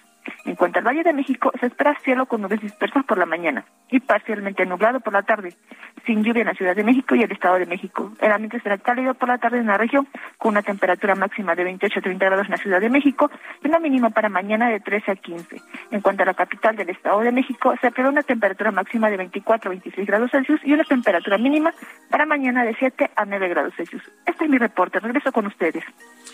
Muy bien, pues muchas gracias, Ana Moguel. Gracias, hasta luego. Bueno, y vamos a cambiar de tema. La Suprema Corte de Justicia de la Nación dio a conocer ayer que reservó durante cinco años los datos sobre las condiciones de contratación y pago para compra de vacunas contra COVID-19 de Pfizer, BioNTech, AstraZeneca y otras. Y vamos a platicar con Javier Tello, analista en políticas de salud, sobre este tema. Javier, se explicó que pues es un tema de seguridad nacional. ¿Cómo ves tú? ¿Debe haber transparencia? ¿No debe eh, darse a conocer esta información? ¿O sí? ¿Cómo, cómo ves tú que pues eh, eh, has estudiado estos temas de, de salud, eres especialista en políticas de salud? ¿Por qué no podrían darse a conocer estas, estos informes? Lupita, muy buenos días. Eh, fíjate que la, resolución de la Corte es algo que yo creo que nos deberían explicar un poco más a fondo. ¿Cuál es el fundamento para hablar de seguridad nacional? Ciertamente, lo que ha venido ocurriendo a lo largo de la pandemia, no en México, sino en el mundo, es que algunas de estas empresas, Pfizer, por ejemplo, AstraZeneca, eh, Moderna, en el caso de los Estados Unidos, han eh, estado vendiendo sus vacunas a través de contratos, sí, bien realizados, pero además a través de convenios de confidencialidad hacia los términos comerciales, es decir, en cuanto eh, cuál ha sido el precio y las condiciones de pago, etcétera, tienen un, un, convenio de confidencialidad que es, vaya, un contrato mercantil meramente puesto, ¿no? Eh, algunos países, sobre todo en Europa, han optado por hacerlo transparente. ¿Por qué? Porque a su derecho y, de acuerdo a la transparencia que ellos tienen en cada una de sus legislaciones, no pueden hacer negocios con empresas privadas si no muestran todos los detalles. Eh, en el caso de México, sabemos que se ha negociado a través de convenios de confidencialidad que son para pues el interés de, de, ambas partes. ¿De dónde surge esto? Evidentemente tú no quieres que tus precios se vean expuestos o saber que tú le vendiste al precio A a un país y al precio B a otro país, porque esto podría desbalancear algunas cosas. Sin embargo, fuera de esa parte, yo no entiendo por qué la secrecía o por qué además llamarlo como de seguridad nacional, ¿no? Eh, yo creo que, que con que nos hubieran dicho, mira, estas fueron las condiciones que se solicitaron Así fue como llegaron, esto fue lo que nos mandaron y bueno, pues el precio lo vamos a tener reservado durante este eh, tiempo que dura el, eh, el contrato o, no lo sé, a lo mejor algunas partes del legislativo pudieron haber eh, alegado que necesitábamos más transparencia y en ese momento brincarnos esa parte del contrato. Es decir, lo que no viene al caso es lo de la seguridad nacional. No soy experto ni por error en seguridad nacional, pero no sé en qué parte queda violada que nos enteremos cómo es que el gobierno mexicano hizo la contratación de recursos tan importantes y con una suma de dinero que consideramos todos ha de haber sido eh, eh, interesante eh, por seguridad nacional, ¿no? Las empresas farmacéuticas quieran mantener la eh, pues eh, la secrecía sobre lo que ellos vendieron, pero pues uno, uno podría pensar que de todas formas la Secretaría de Salud o, no sé si fue el canciller Marcelo Ebrard o quien quiera que haya firmado un contrato por parte del gobierno tiene que decir pues finalmente cuánto se está gastando, es dinero público, ¿no? Ah, pero por supuesto, esta es una parte muy interesante, Sergio. Lo que no nos ha quedado claro, y tú no lo ves reflejado en el presupuesto de este año, ni del año pasado, ni del otro año, es cuál ha sido el presupuesto específico para comprar estas vacunas. Que tú pudieras decir por lo menos un número, no podemos saberlo, ¿sí? Que nos dijeran, mira, estos fueron tantos decenas de miles de millones de pesos y tú lo divides entre la población, entre las dosis, y por lo menos que pudiéramos nosotros saber cuál es el precio promedio que hemos estado pagando por vacunas, ¿no? Eso nos aclararía la situación. El poder saber, bueno, sabes que esta vacuna llegó aquí por mediación de la Secretaría de Relaciones Exteriores y esta otra por la mediación de la Secretaría de, de Salud. Eso tampoco lo sabemos. Y creo que este es parte de, del, del, del problema grave, ¿no? Como ya lo hemos comentado, no hay una transparencia en el manejo de las vacunas no hay una trazabilidad en el gobierno, en el, eh, en, el manejo de las vacunas. Entonces no podemos saber, el día de hoy, mientras estamos platicando nosotros, Sergio Lupita, no podemos saber cuántas dosis tenemos en el país de nada. En este momento ya se está comenzando con la vacunación en algunas entidades solamente de mayores de 12 años, aparentemente con la vacuna de Pfizer, pero pues ha habido secrecía en la aplicación a estos menores de edad, no sabemos cuántas eh, son las dosis que están disponibles, ni en qué estado se encuentran estas dosis. Eh, hay muchas cosas que deberían aclararse más allá que eh, la, negociación. ¿Qué sí sabemos? Sabemos, por ejemplo, que Pfizer se acercó al gobierno mexicano en otoño eh, para, para ofrecerles las vacunas para menores de edad y, en ese momento se rechazó, no se quiso comprar, ¿no? Eh, y, meses después comenzamos de nuevo para ver de dónde obteníamos vacunas para menores, no sabemos por qué se rechazó ni, cuáles fueron estas condiciones y ahora lo que queremos es comprar eh, las vacunas del gobierno cubano, tampoco sabemos bajo qué condiciones, ¿no? Eh, eh Javier, eh, estábamos revisando lo que dijeron algunos ministros, entre ellos Javier Lainez Potisek, que decía que incluso la Organización Mundial de Salud reconoció que existe distribución injusta de las vacunas de COVID-19 por la compra que se hizo de, de las dosis, ¿no? De manera masiva de parte de países que tenían más recursos, por lo que dice él, pues en este contexto de competencia internacional para acceder al fármaco justificaría un argumento de seguridad nacional. ¿Te parece a ti, eh, si coincides con esto, podría ser una explicación, eh, número uno? Y número dos, en otros países eh, también se reserva esta información, ¿sabes? No veo, respondiendo a las dos preguntas, la primera, te digo, no, no, no soy experto en el área jurídica, pero por las malas vueltas que le quiero dar, Lupita, no encuentro la relación entre la distribución inequitativa en el mundo de las vacunas con la negociación que hubiera hecho México en términos de seguridad nacional, ¿no? ¿Qué es donde nuestra, en qué parte nuestra seguridad nacional se encuentra en riesgo por saber si compraste una vacuna a cinco dólares o a catorce dólares, ¿no? sigo sin entender eh, esa parte. Seguramente que lo que no quieren que nos enteremos es que pudiera ser al revés, pudiera ser que no compramos tantas vacunas y que muchas de ellas fueron simplemente donadas o fueron negociadas a cambio de otras cosas, ¿no? Y eso es algo de lo que de lo que no nos estamos enterando.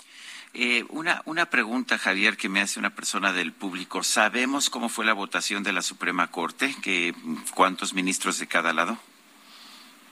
No, yo personalmente la desconozco. ¿eh? yo, tampoco, conozco la resolución del documento, nada más. ¿eh? Sí, sí fue por mayoría de ocho votos. Por, mayoría de ocho votos. El Pleno de Ministros ordenó revertir estas resoluciones del INAI.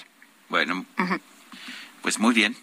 Ahora, eh, amigos abogados me han dicho que les interesaría conocer los detalles de cada uno de los argumentos de los ministros para saber en qué se basa precisamente esto de la seguridad nacional, ¿no? Sí. Eh, oye, eh, Javier, ¿y, en otros países esto es transparente o también se guarda la información? Se, ha guardado la información o se ha querido de a priori guardar la información de los términos comerciales como parte de un convenio de confidencialidad comercial. Nada más. El resto de los países toda la información es transparente en cuanto a cuántas dosis llegaron, por dónde llegaron, de qué se trató, etcétera. Y en algunos países este contrato de eh, confidencialidad no aplica por los términos mismos de transparencia. En algunos países europeos, con toda la pena del mundo, pero se dio a conocer el precio de compra. Muy bien. Pues Javier Tello, como siempre, apreciamos mucho que puedas platicar con nosotros de estos temas. Muy buenos días. Sergio Lupita, qué gusto saludarlos. Un abrazo. Hasta luego. Néstor Vargas, el titular de la Consejería Jurídica y Servicios Legales de la Ciudad de México, informó que hay un antecedente judicial por filtración de peritaje sobre la línea 12 del metro. Cintia Stetti nos tiene el reporte. Adelante, Cintia. ¿Qué tal? Muy buenos días, Sergio Lupita. Buenos días al auditorio. Pues Néstor Vargas, titular de la Consejería Jurídica y Servicios Legales de la Ciudad de México, informó que desde junio del 2021 se presentó una denuncia en contra pues de quien resulte responsable por revelación de secreto relacionada con los informes de la empresa noruega TNB sobre el desplome de la línea 12 del metro. Eh, comentarte pues que en la entrevista y en la explanada de la alcaldía Gustavo Madero, el funcionario local reconoció que si bien esta acusación por filtración de los peritajes no fue directamente contra la empresa, ya se marca un antecedente sobre el asunto. Apuntó que eso se debe a que había un acuerdo de confidencialidad y solo los que y solo los que ambas partes pues llegaran a decidir o acordar podría ser público. También comentó que su área se está encargando de la reintención del contrato que derivará en un juicio civil, proceso que dijo ya comentó. Apuntó que si bien no pueden dar todos los argumentos que expondrán para lograr la cancelación del contrato, resaltó que el principal será que no se utilizó la metodología contratada por las autoridades capitalinas. Finalmente recordó que este tercer informe no se le pagó a la empresa DNB pese a que ellos enviaron la factura. Por ello buscan no pagar eh, cerca de nueve millones de pesos por este último eh, peritaje. Es información que tenemos, Sergio. Bueno, pues muchas gracias, Cintia, por este reporte. Seguimos pendientes. Buenos días. Buenos días. Bueno, y después de la contingencia ocasionada por el COVID-19, regresa Expo Antad y Alimentaria en su edición ya número 39 a las instalaciones de Expo Guadalajara, donde está transmitiendo parte del equipo, Sergio a la cabeza. Y bueno, y está con nosotros vía telefónica Raúl Uranga, la Madrid, presidente de la Cámara de Comercio de Guadalajara. Raúl, muchas gracias por platicar con nosotros esta mañana. Muy buenos días. Hola, muy buenos días. Muchas gracias por el tiempo. Oye, pues primero preguntarte eh, de, la importancia de que regrese Expoantad eh, después del tema de la pandemia que había sido muy difícil y, cómo ves cómo ves eh, este este regreso, pero también cómo ves otras cuestiones como el eh, asunto al, que se enfrentan temas a los que se enfrentan los retos, el, el asunto de la inflación también entre entre estos y, y si crees que pues parte de lo que se está haciendo puede ayudar a, salirnos adelante de, esta, de esta situación de, crisis que estamos viviendo en materia económica que nos explican, pues no nada más es en México, es en el mundo. Sí, mira, pues muy contentos, la verdad, después de dos años de que vuelve a explotar, que había, se había hecho, hay que recordarlo que se no, no paró en pandemia, pero de una manera muy limitada por el tema de foros y con un tema más virtual y hoy pues estamos de, ahora sí de, gozo de tenerlos de regreso. Estamos esperando en que Guadalajara reciba alrededor de 37 mil visitantes por Expo Antad en estos tres días que va a durar la, la expo. Y bueno, es una expo hoy, como lo bien lo comenta, pues muy importante porque trata pues todo el tema detallista, y es, es Expo Antad y alimentaria. Entonces, todo este tema que estamos viendo, inflación en los alimentos, pues es un gran lugar en donde vienen empresas de más de 25 países a pues toda la cadena de suministro del, del, sector se, va a reunir aquí en Guadalajara y creo que va a ser muy interesante conocer con las medidas que podamos tomar para que esta inflación la podamos controlar y que no afecte tanto los bolsillos de, todos los mexicanos. Eh, Raúl, eh, yo, yo, ando por aquí, ya estoy viendo de hecho las instalaciones de esta Expo ANTAD. Eh, dices que que antes había estado híbrida o había estado virtual, ¿realmente hace mucha diferencia el tenerla ya presencial? Sí, es una gran diferencia en muchos aspectos. Desde el punto de vista, bueno, eh, conocer un nuevo proveedor, quizás si ya es tu proveedor, hacerlo virtual no no no no, no, no pasa nada, pero el ir a conocer, eh, sentir, ver los productos, este creo que es bien importante. Y al ser un evento internacional, todavía lo hace más.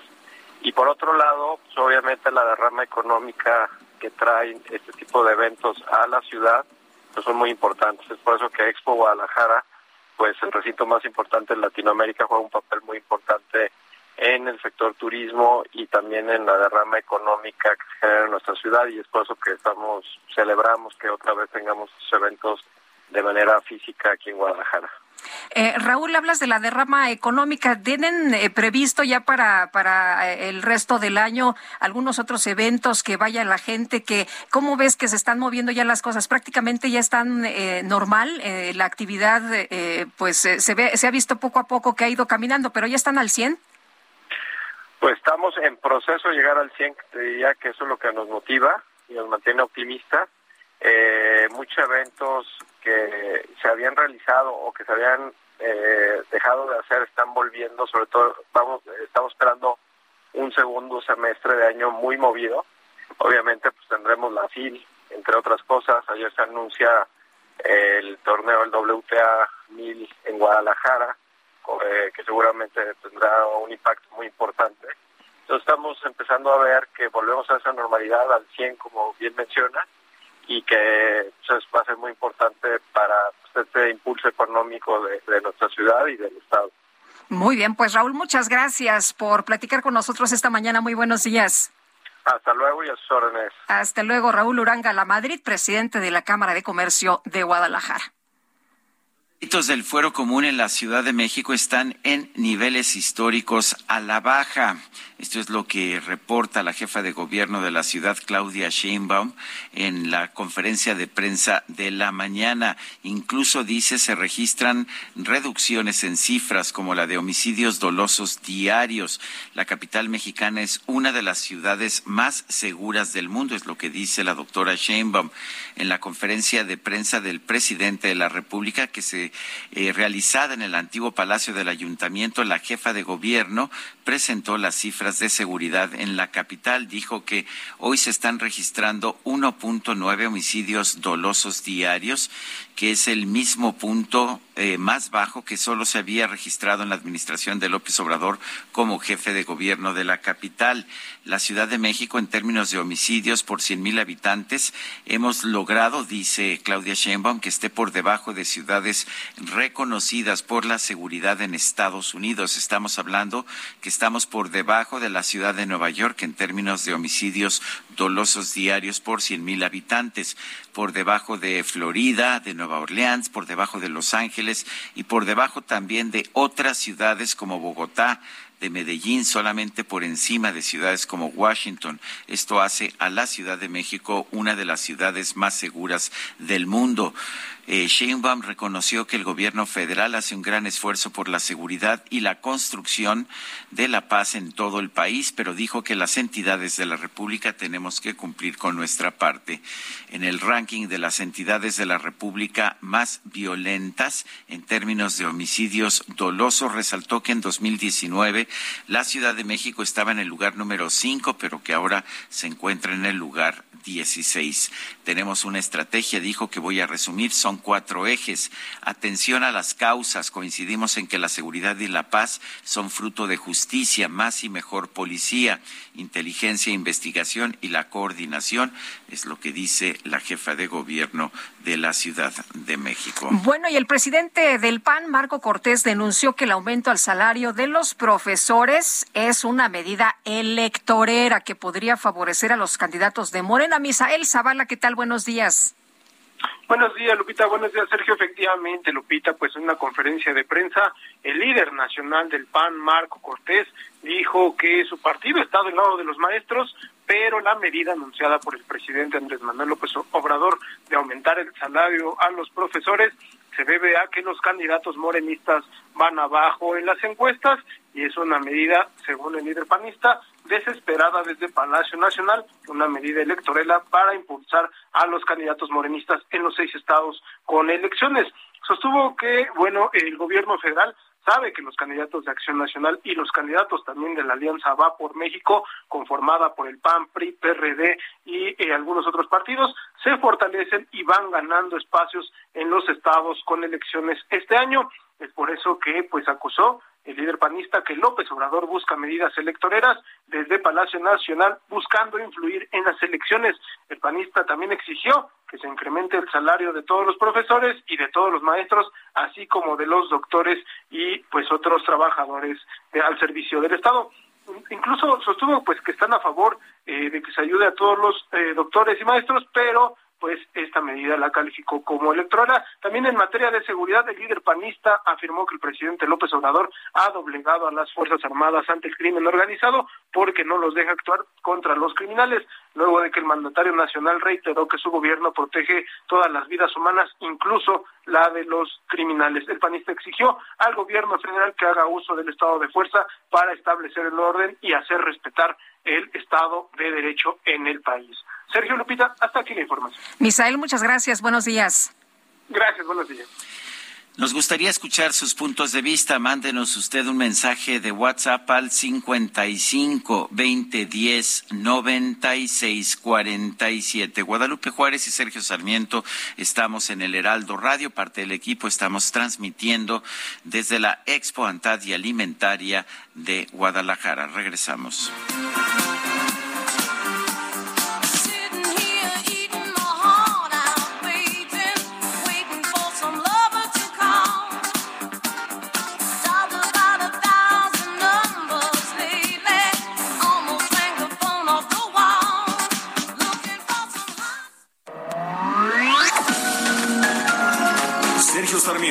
Lupita Juárez quieren conocer tu opinión, tus comentarios o simplemente envía un saludo para ser más cálida esta mañana. Envía tus mensajes al WhatsApp 5520 109647.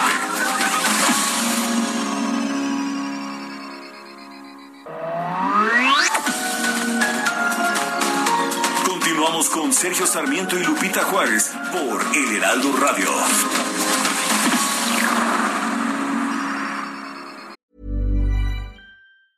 Hey, I'm Ryan Reynolds. Recently, I asked Mint Mobile's legal team if big wireless companies are allowed to raise prices due to inflation. They said yes. And then when I asked if raising prices technically violates those onerous two year contracts, they said, What the f are you talking about, you insane Hollywood ass? So to recap, we're cutting the price of Mint Unlimited from $30 a month to just $15 a month. Give it a try at mintmobile.com slash switch. $45 up front for three months plus taxes and fees. Promo for new customers for limited time. Unlimited more than 40 gigabytes per month. Slows. Full terms at mintmobile.com. Jaque Mate con Sergio Sarmiento.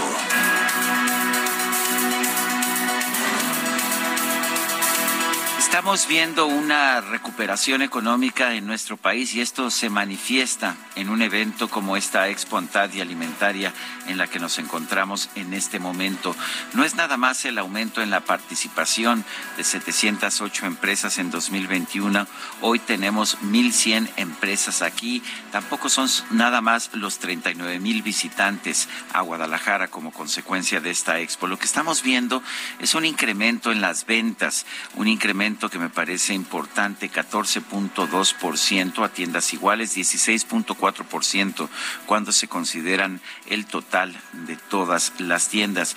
A pesar de que hay una inflación de 7.7% muy preocupante, me parece que son cifras positivas, significan que poco a poco estamos viendo una recuperación del consumo en nuestro país y esto es positivo. Cuando la gente no gasta, cuando la gente eh, prefiere ahorrar el dinero, guardárselo porque tiene miedo del futuro, pues lo que vemos es una disminución en el ritmo de la economía. Esto significa menos empleos y menos prosperidad para todos. Esto no significa, sin embargo, que hayamos pasado ya el peligro. Estamos viendo eh, toda una serie de distorsiones de mercado. Estamos viendo escasez de gasolina, por ejemplo, en el norte de la República, como producto de los enormes subsidios a la gasolina que está pagando el gobierno de la República. Estamos viendo también ah, pues distorsiones de todo tipo. Nos dicen que hay que aumentar la producción agrícola, pero al mismo tiempo se prohíbe la producción de transgénicos, se prohíbe el uso de agroquímicos importantes para aumentar la producción, eh, se prohíbe también el uso de herbicidas que son los más usuales en todo el mundo, porque el gobierno es sumamente conservador y piensa que podemos regresar al autoabasto y a la edad de las cavernas. Esto, por supuesto, lo único que logra es que se modere la producción, que baje la producción, que nos obligue a importar lo que consumimos y por supuesto esto en el largo plazo no lo puede sustentar ninguna economía. Hay que regocijarse del hecho de que estamos viendo una recuperación económica después del espantoso año del 2020. Es positivo que lo estemos que lo estemos observando así. Sin embargo, hay que hay que andarse con cuidado porque si seguimos manteniendo políticas que castiguen la inversión y castiguen la producción, no vamos a poder salir adelante nunca. Yo soy Sergio Sarmiento y le invito a reflexionar.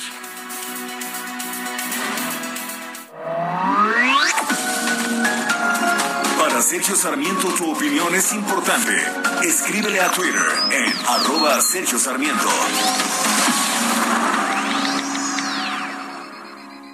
En Soriana encuentras la mayor calidad. Aprovecha que el pollo entero fresco está a 37.90 el kilo y la carne molida de res 80-20 a 87.90 el kilo.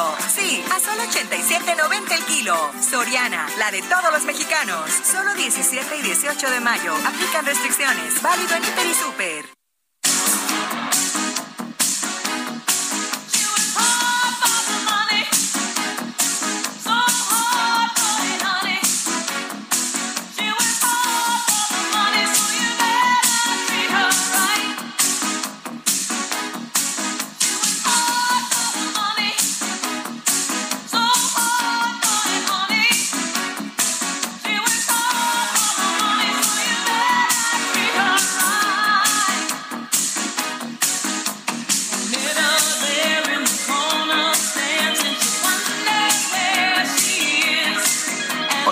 Probadita de la música de Donna Summer. She works hard for the money. Ella trabaja duro por el dinero.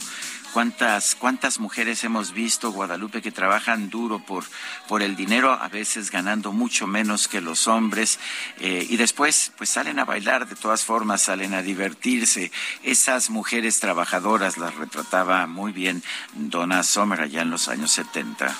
Y seguimos viendo a estas mujeres, mi querido Sergio, que trabajan durísimo, que trabajan durísimo todos los días. Oye, pues te, platico que ha llamado mucho la atención el, el, día de hoy en la mañanera lo que ocurrió, fíjate, el secretario de Gobernación se paró a hablar en plena mañanera con el secretario de Marina, quien a su vez estaba hablando por teléfono. Y luego el secretario de Marina sigue con el teléfono en la mano, se levanta de su lugar, eh, termina la llamada, se ve que termina la llamada y habla de nuevo con el secretario de Gobernación, quien asiente con la cabeza en varias ocasiones. Se ve como que la, la secretaria Rosa Isela Rodríguez Em, de seguridad eh, alcanza a escuchar algo y luego le dice al secretario de, Marina, pues em, le, comenta eh, algo y en medio de ellos está el secretario de la, de la Defensa que también pues eh, asiente con la cabeza y bueno, pues ha llamado mucho la atención. ¿Qué fue lo que se dijo? Quién sabe, tal vez nos enteremos un poco más adelante, pero por lo pronto, pues sí, estos movimientos, el que se levantaran los secretarios de, Gobernación y de Marina y charlaran en plena mañanera, pues sí, ha dado mucho de qué hablar y todo el mundo se está preguntando, bueno, ¿qué pasaría? ¿Qué sería tan grave que tuvieron que, pues, eh, coordinar algunas cosas y se tuvieron que levantar primero uno y después el otro para ponerse de acuerdo? En fin, pues vamos a estar muy pendientes pues estaremos al pendiente, puede ser algo importante. El Consejo Coordinador Empresarial ha señalado que pues con la cooperación de las empresas está tratando de frenar la inflación en nuestro país que está pues por arriba del 7%. La meta máxima del Banco de México es de 4%. Francisco Cervantes es presidente del Consejo Coordinador Empresarial.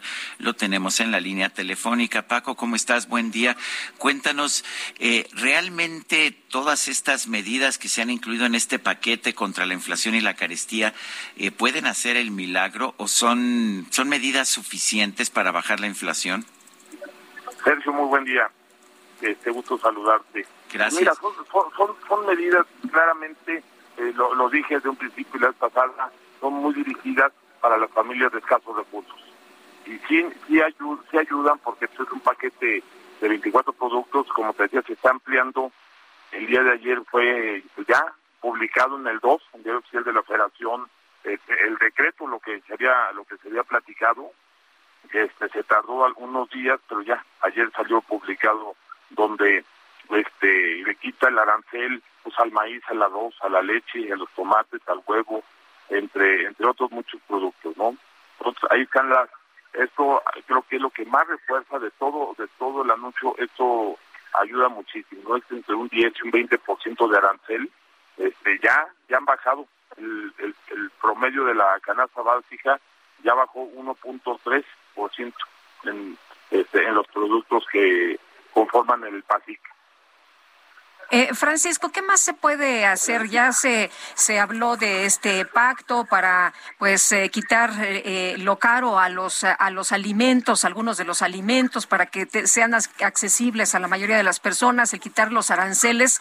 ¿qué, ¿Qué más se puede hacer precisamente para buscar frenar la inflación? ¿Qué más nos puede ayudar? Lo que nos puede ayudar también muchísimo, que, que también se este, va, va en este compromiso, es la seguridad carretera en carga. Eso también es, este, es importante, es uno de los puntos que nos preocupan. Bueno, se está, está trabajando este, en mesas para que se refuerce con los 12.000 elementos de, la Policía y la Guardia Nacional para la seguridad de carreteras. Ya ves que todo es, todo es, este, se mueve. Las carreteras es la columna vertebral de todos estos productos. Sí es importante también esa parte, ¿no? Pero estamos viendo el, el resultado de cómo mitigar esto, ¿no? En un principio era que no se subiera y sin embargo ya vimos que ya, ya hay 1.3% abajo en lo que es el total de los 24 productos que está bajando. Mucha gente que produce, eh, que produce sobre todo en el campo y parte del problema que tenemos es fundamentalmente en el campo, me dice que no tienen sentido las medidas que se están tomando porque al mismo tiempo se limita, eh, se limita la producción de productos transgénicos que son los que se están produciendo en el resto del mundo, se limita el uso de agroquímicos, se está prohibiendo, se están prohibiendo herbicidas que son los más usados en el mundo y lo que me dicen es todo esto pues lo que va a significar significar es que tendremos menor producción y tendremos que importar más alimentos del exterior, los cuales serán más caros. ¿Qué opinas? Pues sí, ese, es un tema que ya ya tiene más de ya dos años, dos años que está viendo porque pues aquí se, se prohíben estos productos, sin embargo los, los productos que se importan pues traen este esos esos químicos y esa, esa eh, Francisco, ¿cómo están en el sector empresarial? ¿Están animados con estas medidas? ¿Sí, sí ven que eh, las cosas pueden ser positivas? Sí, fíjate que nosotros sí, sí vemos que pueden ser positivas. Hay una colaboración este, del, sector. Hoy justamente estamos inaugurando la Expo aquí en, Guadalajara, donde pues prácticamente esos, todos estos productos y las tiendas de autoservicios que son los principales proveedores de esto, aquí van, aquí van a estar y vamos a tener ahorita justamente a las nueve el, consejo este y a las once la, la inauguración aquí en la Expantar de y va a ser uno de los temas que, que se van a se van a tratar. Pero el ambiente se, se ve de mucha colaboración en esta en esta parte no como lo hemos dicho nuestro punto número cinco es de, de colaboración social y de género y este y este es un, uno de los temas que entra en nuestro este quinto punto de la agenda del Consejo Coordinador Empresarial. Bueno, pues gracias, gracias Francisco Cervantes Díaz. Gracias, gracias Sergio, gracias Lupita y saludos al auditorio. Gracias, un abrazo, buenos días. Bueno, pues la Universidad Nacional Autónoma de México respondió a la crítica lanzada por el presidente ayer en su conferencia matutina respecto a que los estudiantes, a que los estudiantes fueron mandados a sus casas. En lugar de enviarlos a enfrentar la pandemia de COVID, vamos a platicar con el doctor José Narro Robles, ex rector de la UNAM y secretario de Salud Federal. Doctor, ¿cómo está? Muy buenos días. Muy buenos días, Lupita, Sergio. Me da mucho gusto estar con ustedes. Gracias por este espacio. Adelante, Lupita. Sí, doctor. Bueno, preguntarle cómo ve usted. El presidente se lanzó diciendo que los estudiantes, pues, no habían acudido, no, a, no habían, no le habían entrado en este tema de, de la pandemia a, ayudar, a auxiliar y que eso no lo veía él bien. ¿Cómo ve usted eh, la reacción de la universidad? ¿Cómo ve usted eh, lo que hizo el trabajo de la universidad ante la pandemia? Pues mire, eh, Lupita, hay que ser objetivos y hay que decir la verdad. Eh, hay en la Universidad Nacional Autónoma de México varias facultades donde miles de alumnos trabajan en su proceso formativo eh, dentro de las distintas profesiones del área de la salud, medicina por supuesto, pero enfermería, odontología, psicología, eh, eh, optometría, varias otras que tienen que ver la parte de la psicología, por supuesto. Entonces, se trata de decenas de miles de estudiantes. Muchos de ellos están en ciclos avanzados o incluso en su posgrado y son quienes pueden contribuir y lo hicieron de manera directa en sus sitios de trabajo a lo largo pues de estos dos años y meses que llevamos de pandemia. Entonces, eh, hay, hay que ser justos y reconocer primero que no fue una medida general, que se quedaron miles más dice la UNAM en su informe, 15 mil estudiantes de posgrado eh, de la Facultad de Medicina, pero también de Iztacala y de Zaragoza, y por supuesto otras profesiones más allá de la, de la medicina, cumpliendo con su tarea. La UNAM siempre ha cumplido con el país y esta no fue la excepción. Pero, no se doctor... y se falla. Sí, Doctor, el, presidente de la República dijo que con todo respeto para la UNAM, su alma mater, dice yo siempre digo lo que pienso, no me voy a, a, callar, a reclamarles de que enfrentamos la pandemia y en vez de convocar a todos los médicos estudiantes a enfrentar, a ayudar, se fueron a sus casas. Esto no lo deben hacer las universidades, ni las públicas, ni las privadas, pero las públicas y mucho menos la UNAM. ¿Es cierta esta acusación? ¿Hubo una petición de la UNAM de que los estudiantes se fueran a sus casas? No, no fue así. La propia autoridad sanitaria, la UNAM, da cuenta de esto. Al inicio de la pandemia, por ahí, en el mes de marzo, el día 20, si no me falla la memoria, 19 de marzo, lo estoy, lo estoy viendo, eh, dio una instrucción de que los estudiantes de los ciclos clínicos, de la enseñanza eh, eh, posterior a la básica, alumnos de o cuarta, efectivamente dejaran los espacios y ya no fueran a clases a las eh, instituciones hospitalarias que estaban atendiendo la emergencia. Los especialistas, los residentes, los médicos en formación con la capacidad para responder, se quedaron en sus unidades hospitalarias y cumplieron con la tarea. Así es que no, no es justo y no es verdad. Eh, doctor, traer médicos cubanos, como lo dice el presidente, traer médicos eh, eh, de ese país a lugares remotos donde no quieren ir los médicos mexicanos, ¿usted cree que está bien? ¿Usted cree que esta es una buena decisión del gobierno del presidente Andrés Manuel López Obrador, además de decir que quienes rechazan a estos profesionales de la salud es por una cuestión simplemente conservadora? No, a ver, Lupita, hay que ser, eh, o de nueva cuenta, hay que ser realistas. Eh, contratar a 500 médicos cubanos, eh, supuestamente como especialistas, que van a requerir un lugar donde puedan desarrollar su especialidad. No pueden estar en una comunidad marginada donde no hay un espacio hospitalario o donde apenas existe un centro de salud, una casa de salud. Se requiere el personal, pero se requiere también de todo el apoyo que necesitan los especialistas, incluida en la mayoría de los casos la infraestructura hospitalaria. Uno. Y dos, México tiene suficientes médicos en formación y de hecho sobran eh, solicitudes de empleo para eh, médicos generales de una parte y para médicos especialistas.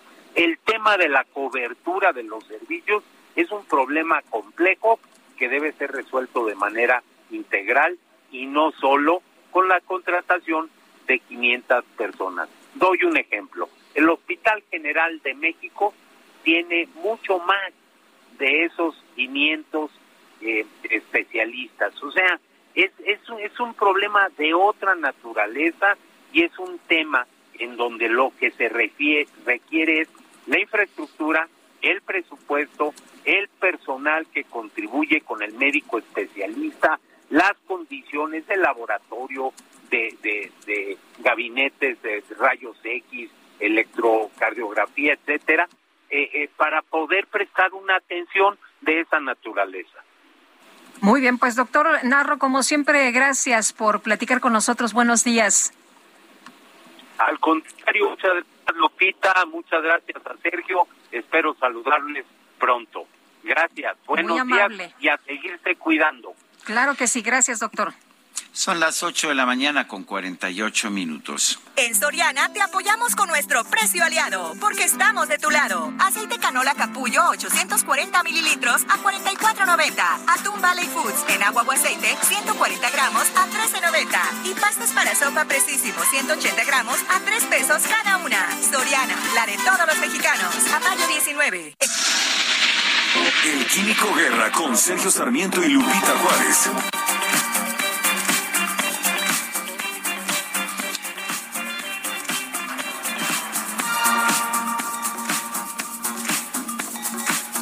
Guerra, adelante.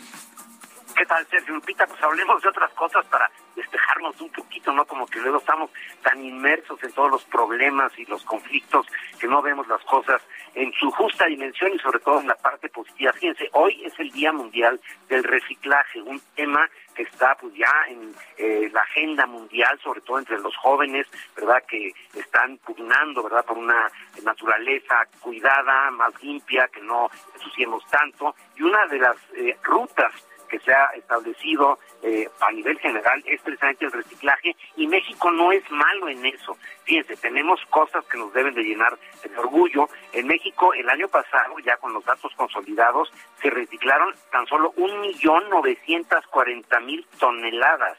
Es eh, un eh, mil millones, casi dos mil millones de kilogramos de plásticos tan solo que se reciclaron. Tenemos, lo he comentado con usted, las plantas de reciclaje de polietilente estalato, el PET, de las botellas estas del agua, más grande del mundo, que vienen de todas partes a verla, es verdaderamente un orgullo. Y en este Día Mundial del Reciclaje quisiera yo resaltar un programa que existe también muy positivo, alegre, que nos debe llenar de orgullo, que se llama Los Héroes del Reciclaje. Esto no sucede solito, sino que hay individuos, hay gente, hay jóvenes, ¿verdad?, que están muy involucrados en este sistema del reciclaje, que es hacia donde debemos de tender para disminuir la contaminación del entorno. Hay una asociación civil sin fines de lucro que he comentado con usted, de la cual yo estoy muy orgulloso, estoy muy cercano a ellos, que se llama ECOSE, es Ecología y Compromiso Empresarial, y que ha sido un éxito a lo largo de todos los años, ya de una, más de una década que lleva eh, eh, trabajando precisamente para limpiar el entorno de México y que está impulsando, auspiciando a estos héroes del reciclaje en nuestro país, que son gente verdaderamente admirable, que dentro de, como decía yo al principio, toda la turbulencia, las, eh, los nubarrones negros que nos quitan a nosotros, pues hay estas luces, estos rayos de sol, ¿verdad? Que nos dicen que sí, en México tenemos estas capacidades, tenemos que impulsar a asociaciones civiles sin fines de lucro como esta que mencioné, ECOSE, que es un éxito a nivel latinoamericano. Ya eh, hay ejemplos, han dado, eh, como lo he comentado con ustedes, inclusive para otros, eh, una forma muy, muy intensa a través de Internet para capacitar a maestros que instruyan a sus pupilos, a los alumnos, en esta técnica del reciclaje. Así que los héroes del reciclaje existen en nuestro país, no todo está negro, Sergio Lupita, hay estos, yo, rayos de sol, ¿verdad?, que nos deben de alegrar, y hoy es el Día Mundial del Reciclaje, Sergio Lupita. Pues me parece maravilloso y de hecho vamos a estar hablando más adelante también con un representante de esta empresa, pero lo importante es que hoy es el Día Mundial del Reciclaje y claramente el reciclaje es una de las formas mejores de beneficiar a nuestro ambiente. Exactamente, Sergio. Lupita, buenos días. Buenos días, Químico, muchas gracias. Bueno, y vámonos con Israel Lorenzana de rapidito. Israel, ¿cómo te va? Muy buenos días. Sergio Lupita, gracias. La avenida de los insurgentes al cruce con el Paseo de la Reforma. Ya tenemos carga vehicular con dirección hacia la ribera de San Cosme. Hay que utilizar el circuito interior como alternativa. El sentido opuesto, de igual forma, carga vehicular a partir del eje 1 norte en su tramo Buenavista y por lo menos hasta la glorieta de los insurgentes. No hay opción, hay que anticipar su paso por varios minutos. La información que les tengo. Gracias, Israel. Hasta luego. Son las 8 de la mañana con 53 minutos. Quiero recordarle a usted nuestro número de WhatsApp para que nos envíe sus mensajes, sus opiniones, sus comentarios. Lo puede hacer de viva voz con una grabación o lo puede hacer también con un mensaje de texto. El número es el 55 2010 9647. Repito, 55 2010 9647. Lo invito también a que nos siga usted en nuestras redes sociales, en Twitter arroba Sergio y Lupita. También le recomiendo que siga eh, la cuenta de Twitter del Heraldo de México para estar informado en todo momento de toda la información, arroba Heraldo de México. Vamos a una pausa, vamos a una pausa y regresamos.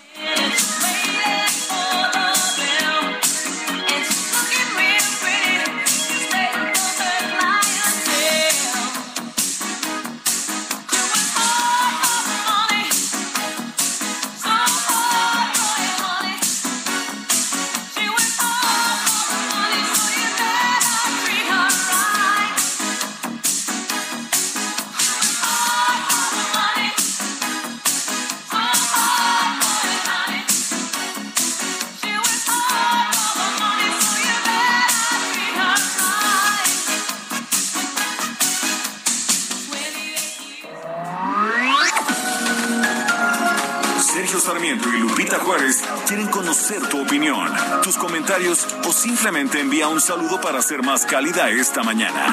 Envía tus mensajes al WhatsApp 5520 109647.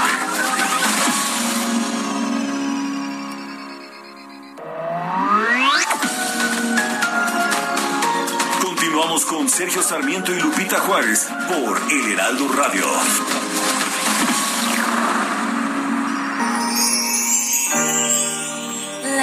El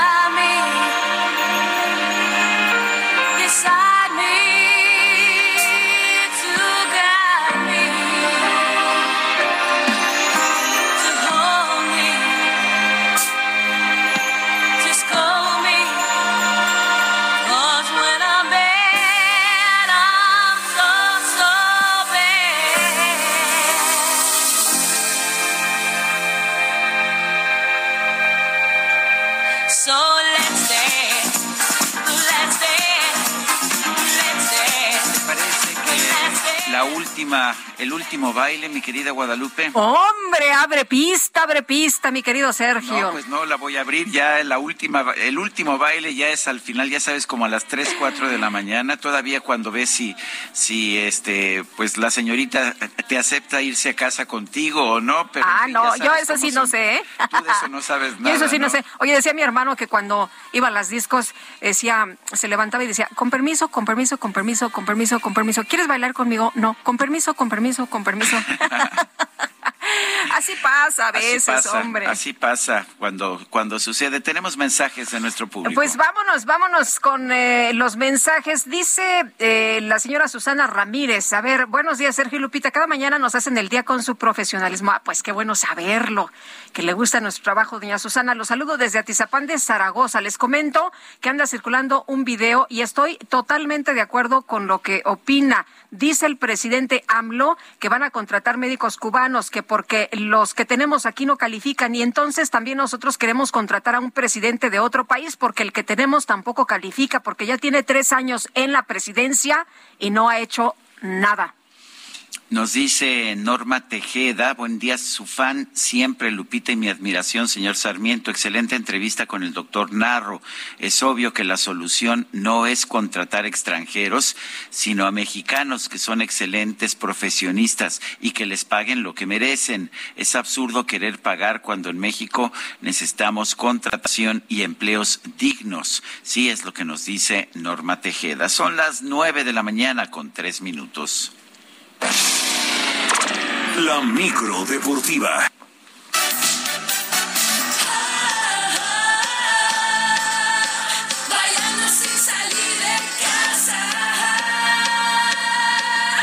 Bueno, también puedes bailar sin salir de casa. También, ¿verdad? Sí, sí, sí. Y Julio Romero lo hace muy bien.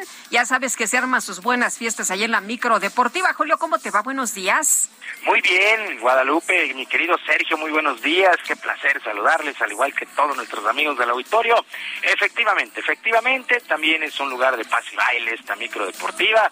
Ya saben que la música, la música es también lo que lo que rifa, como dicen por ahí.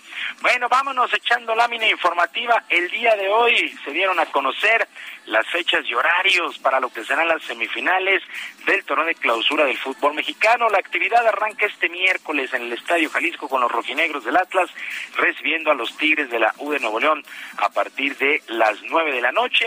La vuelta será para el sábado en el Estadio Universitario a partir de las 20 horas. Para el jueves, el equipo del Pachuca estará en la cancha del Estadio Azteca enfrentando a las Águilas del América a partir de las 20 horas. La vuelta el domingo domingo, con seis minutos en el Estadio Hidalgo, así es que solamente cuatro, cuatro equipos quedan con vida, Atlas contra Tigres, Pachuca contra las Águilas del América. Y las Chivas Rayadas del Guadalajara dieron la gran sorpresa y vencieron dos goles por cero a Tigres para avanzar a la final del torneo de clausura MX en la Liga Femenil. Eh, se termina el reinado del equipo de Tigres, que la verdad ha hecho muy bien las cosas. Bueno, pues con este resultado las Chivas avanzan a la final. El marcador global terminó empatado a dos, pero gracias a la segunda plaza en la tabla general de las tapatías, pues se logró esta calificación. Por lo pronto, Juan Pablo Alfaro, técnico de Chivas, Chivas Femenil, calificó el resultado como uno de los más importantes en la historia del club.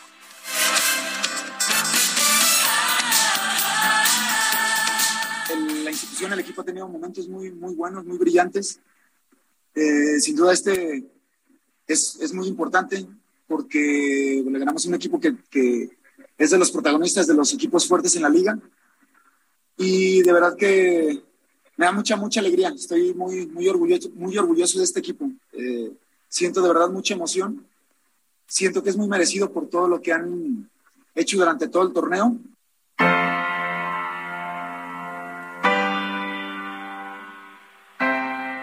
y este equipo de, Chuba, eh, de Chivas estará enfrentando al Pachuca, que a pesar de caer ayer por la noche 2 por 1 ante las Rayadas del Monterrey, logran avanzar a la final con un marcador global de 3 por 2. Así es que Pachuca contra Chivas, la final femenil, fue justamente la primera final cuando arrancó esta Liga MX. Así es que felicidades, felicidades al equipo de eh, Pachuca y de Chivas femenil en esta Liga MX.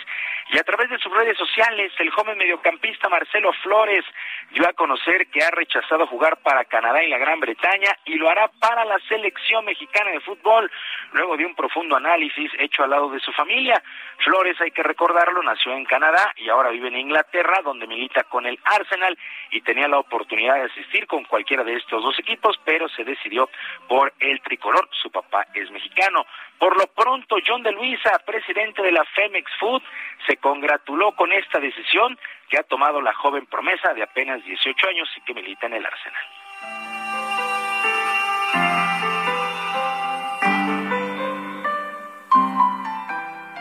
Estamos muy contentos e ilusionados con ah, la ratificación que hace hoy Marcelo Flores y en lo personal agradecido con la extraordinaria gestión de Gerardo Torrado y su gente, junto con todos los cuerpos técnicos que han tenido a Marcelo que sin lugar a duda el trabajo de todos ellos y la cercanía que han tenido con Marcelo y su familia ayudaron en algo a esta gran decisión que, que supimos el día de hoy.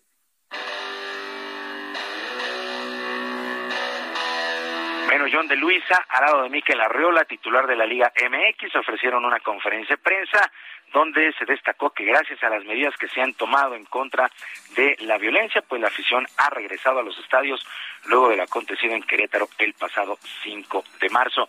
Yendo al amistoso, que ha llamado poderosamente la atención este martes, el Bayern Leverkusen se mide a los Diablos Rojos del Toluca a las 20 horas en el Estadio Nemesio 10. Tanto Ignacio Ambriz, técnico de los Diablos, como Gerardo Seoane, entrenador del conjunto alemán, prometieron un buen espectáculo para los aficionados que se den cita a este duelo amistoso. Y también el día de hoy arranca nuevas series en la Liga Mexicana de Béisbol. Nos encaminamos al primer mes de actividades y destaca el compromiso de los líderes de zona.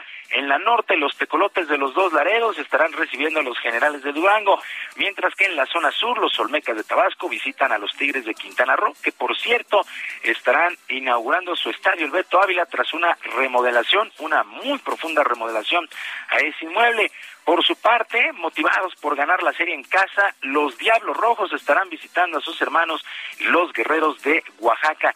El manager de Diablos, Juan Gabriel Castro, se quejó un poco por el calendario que no les ha permitido estar más de una semana en casa o de visita con muchas horas de viaje.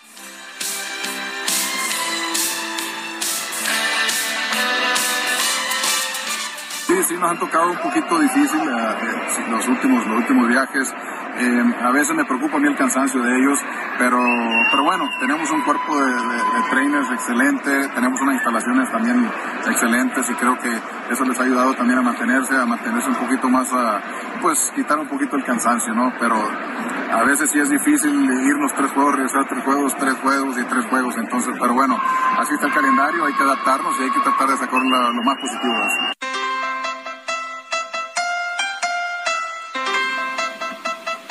Y con el duelo entre los Celtics de Boston que estarán visitando al calor de Miami el día de hoy, arranca la final de la Conferencia del Este en los playoffs en el básquetbol de la NBA.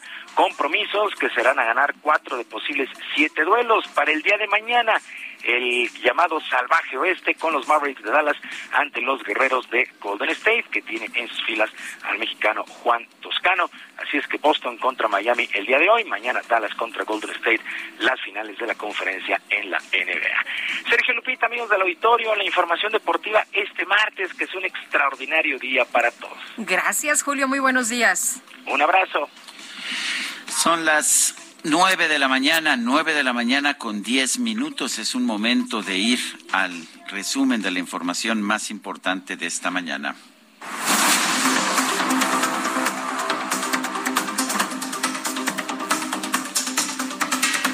Desde el antiguo Palacio del Ayuntamiento, el presidente de la República, Andrés Manuel López Obrador, expresó su respaldo al gobierno capitalino ante los trabajos para atender a las víctimas del desplome de la línea 12 del metro. Es lamentable, desde luego, lo sucedido, las pérdidas de vidas humanas, pero se está atendiendo a las víctimas, a sus familiares desde el principio de manera responsable, humanitaria y se va a seguir haciendo por parte del gobierno de la ciudad. Quien tiene más información y todo nuestro apoyo, todo nuestro respaldo, porque no dudamos de eh, la jefa de gobierno, le tenemos toda la confianza. Bueno, y la anfitriona, la jefa de gobierno de la Ciudad de México, Claudia Sheinbaum, informó que la estrategia de seguridad en la capital del país está basada en cuatro ejes. Atención a las causas, más policía, inteligencia y coordinación. Son cuatro ejes. Atención a las causas. Coincidimos en que la seguridad y la paz son fruto de la justicia. Más y mejor policía, inteligencia y investigación y la coordinación. Adelante. En atención a las causas, solamente por mencionar la inversión directa que tiene el gobierno de México en apoyos sociales, significa 26 mil millones de pesos al año entre la pensión de adultos mayores, las becas Benito Juárez, jóvenes construyendo el futuro. Secretario de Prevención y Promoción de la Salud, Hugo López Gatel, informó que el gobierno federal ya puso en marcha el proceso de adquisición de vacunas contra el COVID-19 para niños. Ya lo iniciamos hace casi un mes de 12 años en adelante. El siguiente bloque es de 5 a 11 años y ya estamos en los esfuerzos de procuración de estas vacunas, como ya lo anunciamos, tanto de la vacuna Abdala como de la vacuna Pfizer. La Convención Constitucional de Chile presentó la primera versión de la nueva Carta Magna de ese país, la cual establece un catálogo de derechos sociales. La oposición de Venezuela anunció un amplio y plural proceso de primarias en el año 2023 para designar a su próximo candidato presidencial. En Barcelona, España, este lunes se registró un choque entre un tren de carga y uno de pasajeros, el saldo de una persona muerta y por lo menos 35 heridos.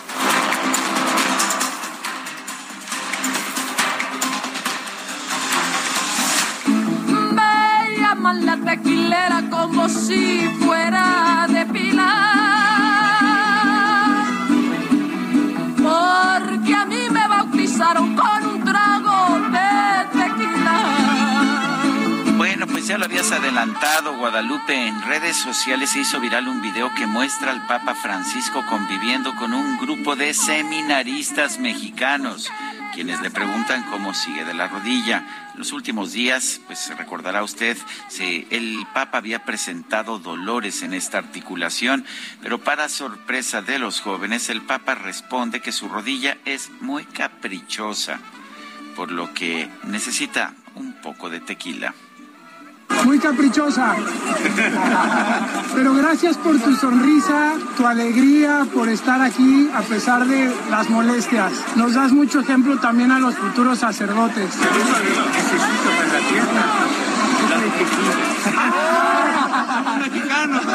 Si un día vamos a Santa Marta, te llevamos una botellita. Bueno, ¿qué te dije? ¿Qué te dije? Me parece- Todo se cura con un traguito de tequila, ¿no? Pues mira, yo aprovechando que estoy en Guadalajara, ya Híjole. sabes. Bueno, pues Aunque no te duela nada, tú te avientas un tequilito. no, pues es que va, también aquí hay caprichosas, no necesariamente las rodillas, pero hay caprichosas. Son las nueve de la mañana con 15 minutos y vamos a vamos a otros temas. Cuando pues cuando Rusia invadió Ucrania, un poco su apuesta era aprovechar el debilitamiento de la OTAN. Recordemos, recordemos que Donald Trump hizo todo lo posible por debilitar y des- de hecho desmantelar a la OTAN, pero pues parece que el tiro le salió por la culata. Marta Bárcena, columnista del Heraldo de México, está en la línea telefónica. Marta, ¿cómo estás? Buenos días y cuéntanos, ¿cómo ves, cómo, cómo le salió el tema de la OTAN a Vladimir Putin? Pues como tú bien lo dijiste ahora, parece que le salió el tiro por la culata. Porque efectivamente, pues la OTAN a la caída del muro de Berlín parecía que había perdido su objetivo, que era justamente la defensa colectiva frente a la amenaza soviética.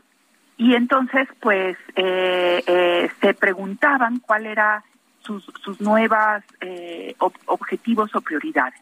Y efectivamente Trump trató de ir minando esa alianza, reclamando con cierta razón que los demás eh, países miembros de la alianza no invertían en defensa el 2% de su presupuesto, a lo que eh, habían aspirado todos los países.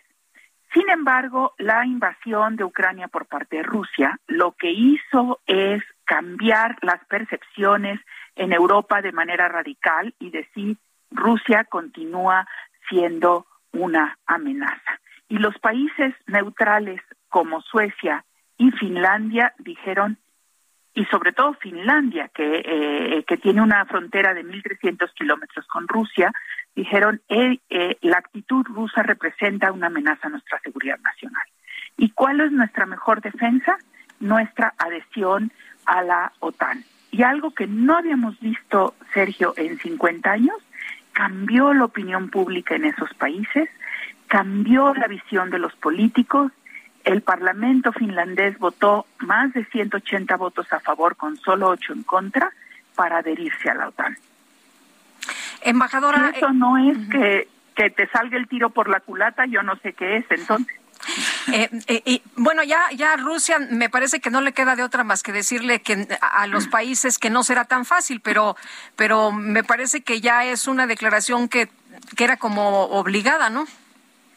Totalmente, Guadalupe. Yo creo que eh, Rusia obviamente va a protestar, va a tomar medidas, las pocas que pueda tomar para eh, para mostrar su su desagrado por por las decisiones de Finlandia y Suecia. Yo creo que ahorita el principal obstáculo a la adhesión rápida de Finlandia y Suecia, que tampoco va a ser tan inmediata, todos estos procesos llevan su, su tiempo, unos meses, quizás hasta un año, es la posición turca.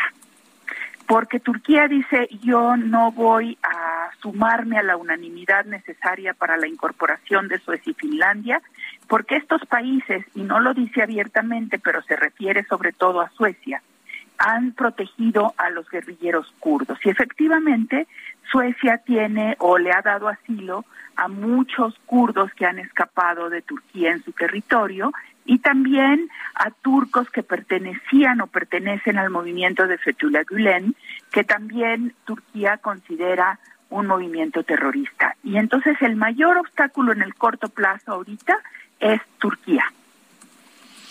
Es, interesante que se necesita el voto de Turquía para que puedan ingresar Suecia y Finlandia a la OTAN. Sí, porque se requiere la unanimidad de todos los Estados miembros de la OTAN.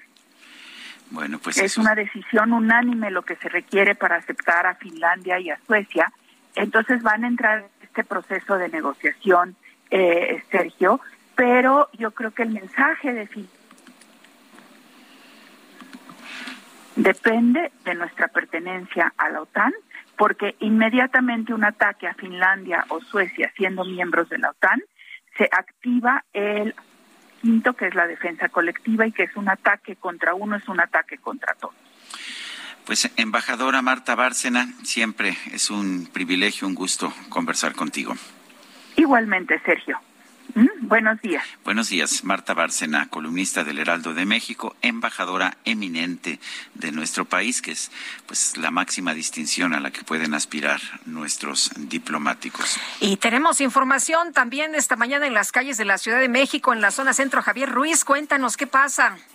Hola Lupita, Sergio, excelente de mañana. Pues eh, tenemos corta la circulación en el primer cuadro de la capital, justamente está blindado desde muy temprano por el evento de la Secretaría de Seguridad Ciudadana. Hay vallas eh, metálicas debido a un evento que se llevó en el interior de eh, la zona del Zócalo, justamente en el Palacio Contiguo por la mañana y es que a este punto han llegado diferentes eh, manifestaciones, una de ellas que se encuentra en la calle de Venustiano Carranza y la calle de Palma, son médicos de Guerrero quienes están exigiendo basificación y derechos y también pues la oportunidad que eh, les están ofreciendo a otros médicos en otros países y es por ello que tenemos también ya pues eh, blindada y con problemas eh, viales el primer cuadro, prácticamente la circulación detenida sobre 20 de noviembre desde la calle de República de Uruguay. El avance es lento desde Izazaga para llegar a este punto. Avenidas como José María Pino eh, justamente Palma y Venustiano Carranza, pues están cerradas. Hay que evitar ese punto, utilizar como alternativa el eje central Lázaro Cárdenas, mientras se retiran estos cortes a la circulación. Principalmente se espera que cerca de las 10 de la mañana comiencen a hacer los principales sobre 20 de noviembre, así que hay que evitar este punto, utilizar como alternativa el eje central Lázaro Cárdenas. De momento, Lupita, Sergio, el reporte que tenemos. Muy bien, Javier, muchas gracias. Buenos días. Estamos apenas hasta luego, buenos días. Son las nueve con veintiún minutos. Vamos a un recorrido por el país. Comenzamos con Mayeli Mariscal, aquí desde Jalisco, donde me encuentro en estos momentos. Mayeli, adelante. ¿Qué tal? Muy buenos días, Sergio Lupita y a todo el auditorio. Pues más de dos mil pesos deberán pagar quienes no cumplan con este programa de verificación responsable, verificación vehicular, aunque sí se estará dando prórroga de 30 días una vez que se les dé la multa para que acudan a los centros y cumplan con esta obligación. Será a partir del mes de julio cuando ya se comenzará a aplicar estas multas para quienes sean omisos. Y es que por lo pronto la Secretaría de Medio Ambiente y Desarrollo Territorial continuará con los operativos para revisar los automotores en las calles y poder identificar distintivos de verificación apócrifos. Adicionalmente, hay un calendario que concuerda con la terminación de las placas de los automotores, el cual deben de cumplir los conductores. Y será también a partir del mes de julio que en el área metropolitana de Guadalajara se contará con 10 centros de verificación con más de 50 líneas y en los próximos meses se llegará a 64 líneas de verificación hasta que se concreten más de 80 a finales de este 2022. Esa es la información desde Guadalajara. Ahora vamos contigo, Gerardo García.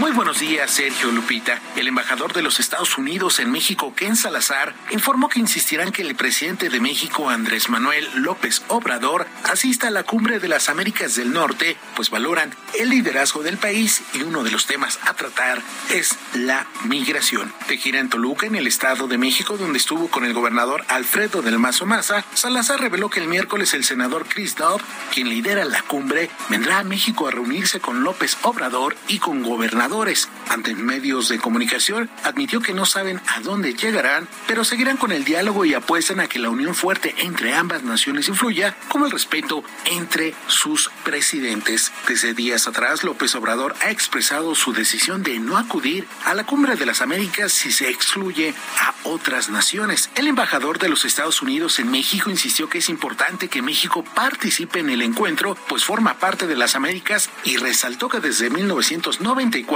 el país norteamericano reconoció la necesidad de ver hacia las Américas del Oeste. Resaltó que la cumbre de las Américas del Norte será la oportunidad para retomar temas como la migración que reconoció, han visto los números y llegan de todo el mundo a México para trasladarse hacia la frontera de Estados Unidos. En este sentido, recordó que hay acuerdos regionales y esperan tener éxito cuando desarrollen el encuentro. Hasta aquí mi reporte desde el Estado de México.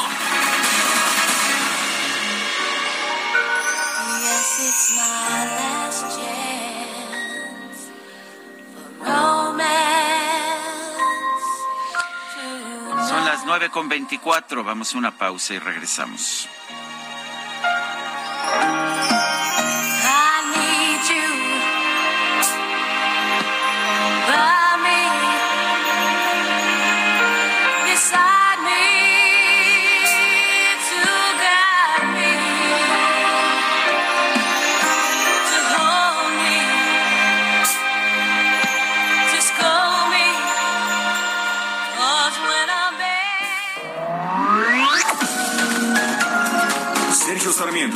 Lupita Juárez quieren conocer tu opinión, tus comentarios o simplemente envía un saludo para ser más cálida esta mañana.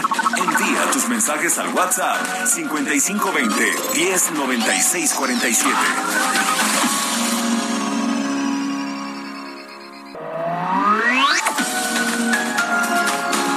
Continuamos con Sergio Sarmiento y Lupita Juárez por El Heraldo Radio.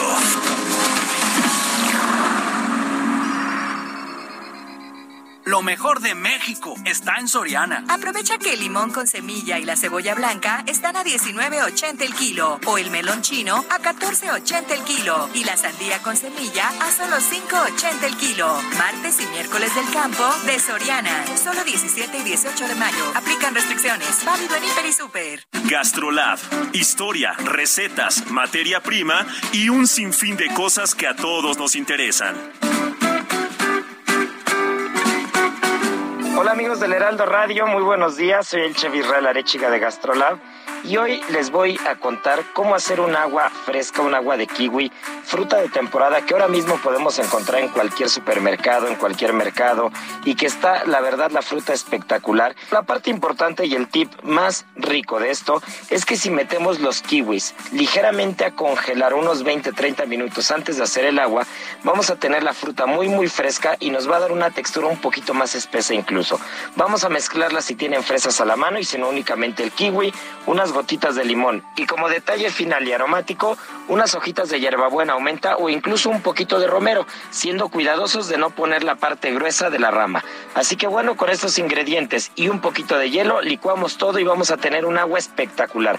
Esta receta y muchas más con kiwi las pueden encontrar en gastrolabweb.com. En Soriana te apoyamos con nuestro precio aliado, porque estamos de tu lado. Aceite canola capullo 840 mililitros a 44.90. Atún Valley Foods en agua o aceite 140 gramos a 13.90. Y pastas para sopa precisísimo 180 gramos a 3 pesos cada una. Soriana, la de todos los mexicanos. A mayo 19.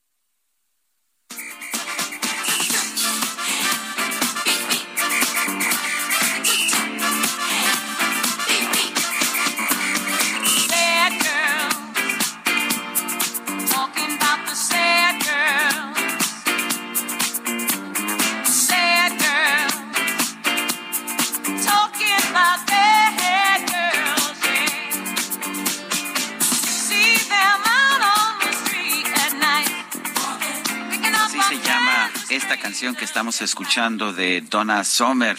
Y pues estas chicas malas, no, no sea como unas chicas malas este, que conocí yo, eran amigas de la esposa de mi papá, del amor, a quien le mando un fuerte abrazo, que me decía, este, mijito, voy a salir a comer con las chicas malas. Y le digo, ¿con las chicas malas te vas a ir a comer? Me dice, sí, porque mira, la que no está mala de la cadera está mala de la rodilla y la que no le duele el codo y en fin, ya sabes. Eh, pues no, no creo que eran las mismas chicas malas que nos, a las que canta Donna Summer, pero bueno, eh, pensé que era Eran otras, eran otras. chicas malas. Bueno, estamos escuchando a Donna, a Donna Summer en el aniversario de su fallecimiento y bueno, pues ella festejaba a las chicas malas. Vamos a escuchar un momento. Friday night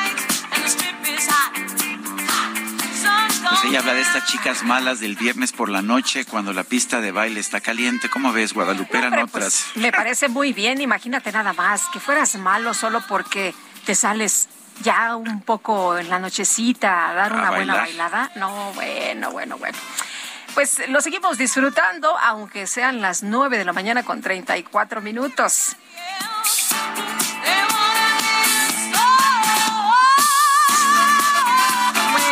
Vámonos, vámonos con la información. A continuación, Ecose nos tiene los siguientes datos importantes. Vamos a escuchar.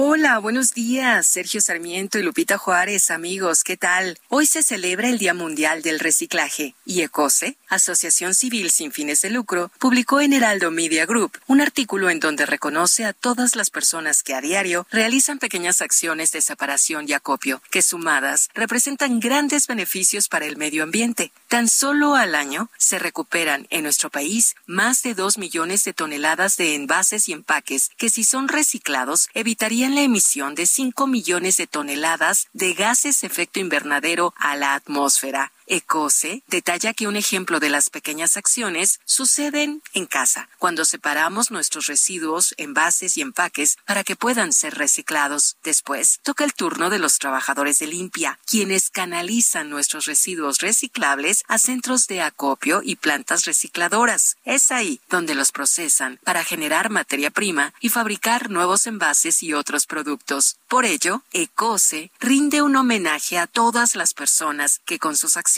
protegen al medio ambiente y ayudan a la generación de más empleos verdes. De esta manera, somos héroes desde el primer residuo que recuperamos. Regreso con ustedes, Sergio Lupita. Gracias. Gracias, Mónica Reyes. Muy buenos días.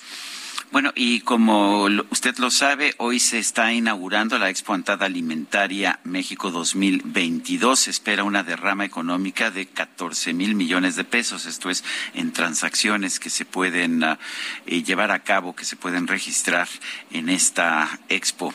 Eh, se encuentra con nosotros Ana Bárbara Munray. Ella es titular de la, espero haberlo pronunciado bien, ella es titular de la Unidad de Desarrollo Productivo en la Secretaría de Economía y está aquí con nosotros en esta cabina alterna que hemos establecido en la Expo Antad y Alimentaria.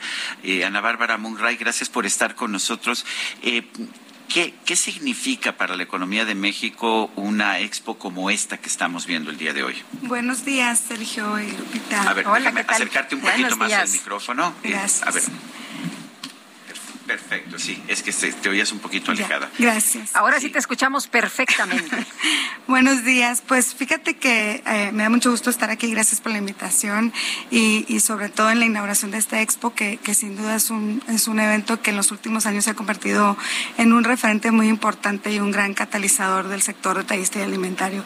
Este tipo de, de expos, este tipo de eventos en donde se encuentran espacios de, de negocio para que las, las empresas eh, puedan vender, pero sobre todo para dar a conocer eh, pues tantos y tantos productos tan importantes mexicanos en México y en el mundo, pues sin duda es, es, el tipo de, de, cosas que necesitamos para seguir haciendo la promoción eh, de nuestras empresas y particularmente para las MIPIMES, ¿no? Porque nosotros en esta área de la Secretaría de Economía lo que hacemos es el fomento a, a que estas empresas de menor tamaño se puedan encadenar o se puedan formar parte de estas cadenas de valor y es justo en estos eventos donde ellas pueden practicar, donde pueden cerrar negocios y donde pueden entender la dinámica de los mercados. ¿no? Entonces es muy importante este tipo de, de, de, de eventos como Expo Antad.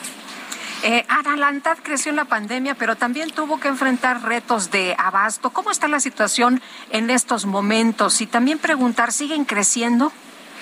Eh, pues, pues digo, en general toda la economía eh, del mundo y mexicana está enfrentando los temas de, abasto, ¿no? Eh, en la Secretaría de Economía estamos trabajando justamente para, desde el ámbito de nuestras atribuciones, poder eh, facilitar el, acceso a, ciertos productos, ciertos productos que son básicos para, para que las cosas funcionen. Y bueno, en este sentido, ANTAD pues también está constantemente en comunicación, en colaboración con la Secretaría de Economía para eh, pues ir de la mano trabajando en este sentido, ¿no? Eh, Ana Bárbara, eh, ustedes están promoviendo sobre todo a las MIPIMES. ¿Qué están haciendo eh, cuando yo hablo con los pequeños uh, productores, con las pequeñas industrias, con, estos pequeños productores que vienen aquí a tratar de colocar sus productos a las grandes cadenas de, de distribución? Eh, lo, que, lo que siempre me dicen es que tenemos tantos trámites, es muy difícil, que hay que conseguir la, la firma electrónica de Hacienda, que hay que conseguir el permiso tal, que estamos enfrentando inspectores todo el tiempo. ¿Qué se ha hecho, qué se puede hacer para reducir pues este este peso administrativo claro. que tienen que enfrentar las pequeñas claro. empresas. Fíjense que en la Secretaría de Economía hemos hecho, eh, pues tenemos como muy mapeado este, este tema ya de, los, de la importancia de, de la disminución de los trámites. En ese sentido, estamos haciendo varios esfuerzos. Uno muy importante es la creación del expediente único electrónico, que es decir, que las empresas, eh, do, los diferentes trámites que hagan en Secretaría de Economía solamente van a, a, a ir a partir de una única ventanilla, ¿no? Y eso, uh -huh. este, desde la apertura rápida de empresas hasta eh, todo lo diferentes eh, trámites que se hacen en economía. Pero en este sentido también comentarles que pues el fomento a las MIPIMES eh, va desde esta parte de, los trámites como temas que tienen que ver con la capacitación, con el desarrollo de habilidades empresariales que son muy muy importantes para que ellas puedan llegar a estos espacios, ¿no? También la digitalización de las empresas es una eh, es uno de los temas que tenemos mayor prioridad en Secretaría de Economía por lo tanto impulsamos estos programas de, acompañamiento, de capacitación que hacemos en colaboración con muchos, muchos aliados muy importantes del de sector y tenemos varias plataformas también en donde pueden hacer encuentros de negocios, este, eh, ruedas virtuales de negocios, en fin, una serie de, elementos que permite que ellas crezcan y también nos vinculamos con eh, otras plataformas globales donde permite que las empresas también no nada más vendan al interior, sino también se puedan coordinar con eh, sectores del mundo, por ejemplo, con Alemania, ¿no? que estamos por iniciar un programa que es anual, que es el Fit for Partnership, en donde tienen 200 horas de capacitación de, de todos los sectores. las MIPIMES mexicanas y terminan en una estancia eh, para hacer encuentros de negocios en Alemania. Y nada más, pues aprovechando aquí, comentarles que tenemos exacto, una rueda de negocios virtual este mayo que arrancamos muy pronto. Eh, es la rueda de negocios Mujer Exporta MX. La hemos hecho, es la tercera edición, la hemos hecho desde 2020 y este año queremos eh, ampliar las oportunidades de exportación de las empresarias mujeres mexicanas. Este, entonces, eh, el viernes 20 de mayo es el último día para inscribirse en las redes, eh, en la página de la Secretaría de Economía. Ojalá que todas las MIPIMES que sean empresas de mujeres, pues entren, porque además de tener este espacio B2B, también tenemos programa de capacitación donde se les va llevando de la mano para que puedan realmente eh, sacar provecho de lo que son estos encuentros virtuales. Ana Bárbara Munray, titular de la Unidad de Desarrollo Productivo en la Secretaría de Economía, gracias por estar con nosotros aquí en la ANTAD. Muchísimas gracias, buen día. Adelante, Lupita. Oye, pues fíjate que el próximo 27 de mayo se van a llevar a cabo dos audiencias programadas para resolver la posible suspensión definitiva de este que ha sido muy controvertido, el tramo 5 del tren Maya. Vamos a platicar con Antonella, eh, Antonella Vázquez, ella es abogada de Defendiendo el Derecho a un Medio Ambiente Sano, y, y Antonella, agradeciéndote el que nos tomes la llamada esta mañana, ¿ha servido la lucha de ambientalistas, artistas y especialistas? ¿Cómo ves tú en este momento? ¿Cómo van las cosas? Hola, ¿qué tal? Buenos días, Sergio Lupita. Pues muchas gracias. Yo creo que sí ha servido. Yo creo que eh, es, una lucha que debe ser una lucha de todos. Personalmente nunca me he considerado ambientalista, soy abogada y, me gusta la ley, me gusta la ley y, y, bueno, eh, hace hace un par de años decidimos formar DEMA para, para, para exigirle el cumplimiento de la ley en términos de medio ambiente, ¿no?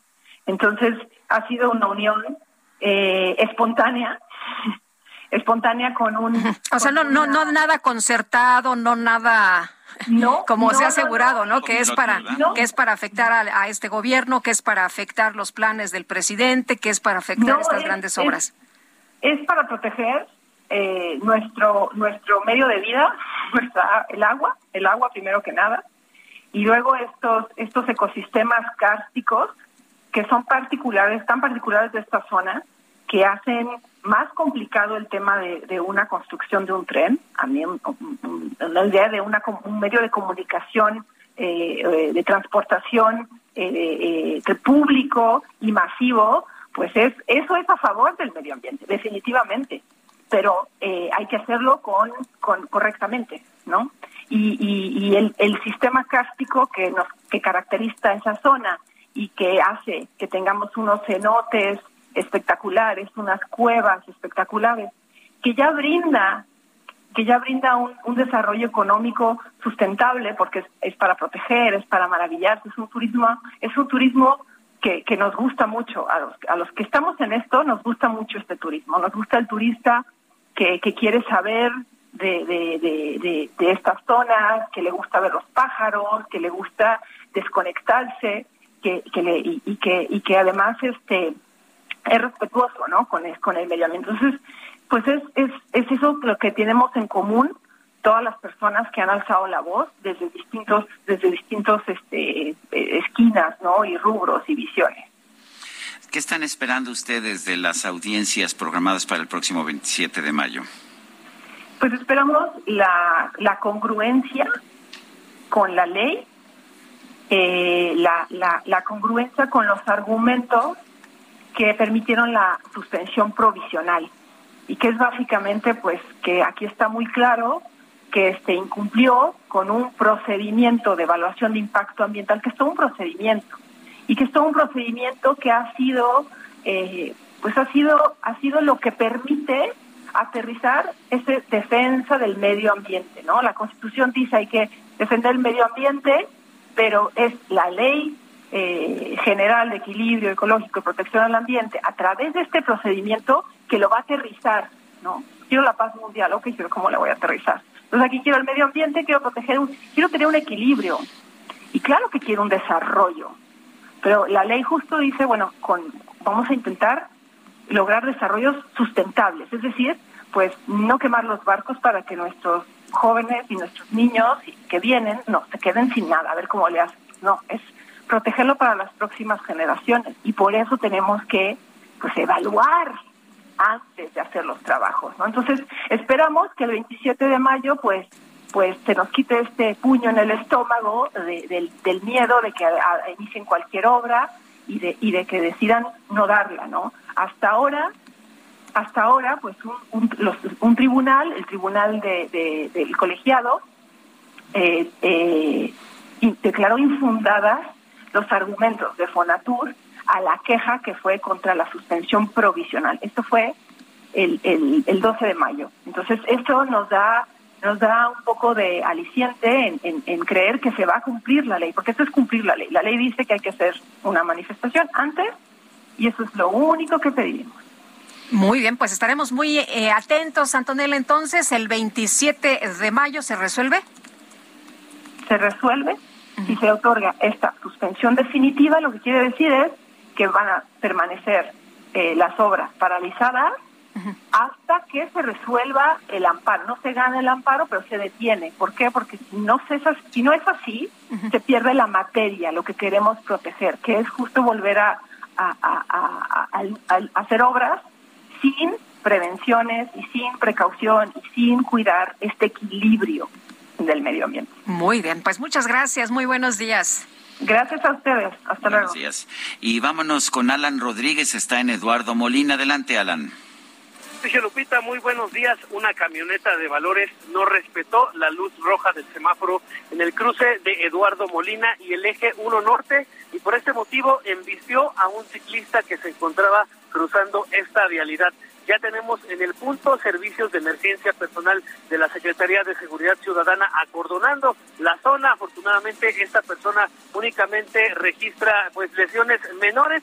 Sin embargo, mientras llegan las aseguradoras y la ambulancia para atender a este joven, la circulación se encuentra afectada para todas las personas que se desplazan hacia la zona de, San Lázaro y la afectación llega hasta la zona del circuito interior. Tómelo en consideración si usted circula por esta zona. Por lo pronto, el reporte que tenemos.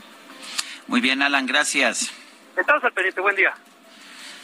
Son las nueve de la mañana, nueve de la mañana con cuarenta y ocho minutos y pues vamos Vamos, al resumen, ¿te parece? Vamos al resumen de la información más importante, la información que se ha generado esta misma mañana. El presidente López Obrador denunció hoy que hay medios de comunicación que utilizan tragedias como la muerte de Devani Escobar en Nuevo León para sacar una ventaja noticiosa. Es reprobable, independientemente de lo legal, de lo jurídico, es eh, inmoral lo que se hace de traficar con el dolor de la gente y de sacar provecho noticioso de asuntos que causan pues mucho dolor en las familias, en los amigos, en la sociedad. En este espacio platicamos con Víctor Bendimes, padre de Montserrat Bendimes, quien presuntamente fue asesinada por su pareja. Pidió al presidente López Obrador que reciba a su familia como lo hizo con los padres de Devani Escobar. Yo, por el medio de ustedes, le quiero pedir al presidente Andrés Manuel López Obrador que nos pueda recibir, dar una entrevista así como se la dio a los padres de Devani. Creo que también nosotros eh, merecemos una entrevista para poderle explicar el caso de mi hija Montserrat. Bueno, pues es lo que nos dice don Víctor, el padre de esta joven. El subsecretario de Prevención y Promoción de la Salud, Hugo López Gatel, informó que en México están en estudio 17 casos de hepatitis aguda infantil de causa desconocida tema de vigilancia epidemiológica se mantiene activo y lo está estudiando, pero hasta el momento, insisto, no hay ninguna indicación de que se trate de una enfermedad infecciosa, tampoco se descarta, lo vamos a estar estudiando. De momento no hay ninguna acción que la población debiera emprender de manera específica, dado que la causa no es conocida. Y aquí en el Heraldo Radio, José Narro, exsecretario de Salud y exrector de la UNAM, rechazó que los alumnos de medicina de esa casa de estudios hayan incumplido con su responsabilidad durante la pandemia, como lo afirmó el presidente López Obrador. Y reconocer primero que no fue una medida general, que se quedaron miles dice la UNAM en su informe, 15 mil estudiantes de posgrado eh, de la Facultad de Medicina, pero también de Iztacala y de Zaragoza, y por supuesto otras profesiones más allá de la, de la medicina, cumpliendo con su tarea. La UNAM siempre ha cumplido con el país y esta no fue la excepción. El gobierno de la Ciudad de México anunció que para finales de este año más de 2.600 escuelas de educación básica, así como el Instituto Rosario Castellanos y el Instituto de Educación Media Superior, van a contar con conexión a Internet, Wi-Fi, de manera gratuita. El Parlamento de Finlandia aprobó por mayoría solicitar formalmente su incorporación a la Organización del Tratado del Atlántico Norte.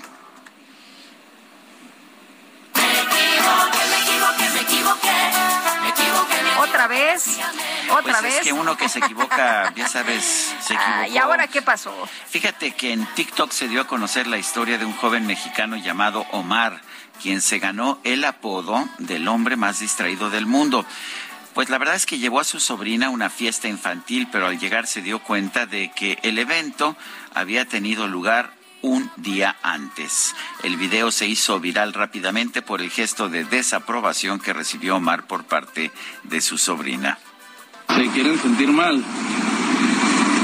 Traje a mi sobrina al cumpleaños de un ahijado y de la hermana del ahijado, pero fue ahí.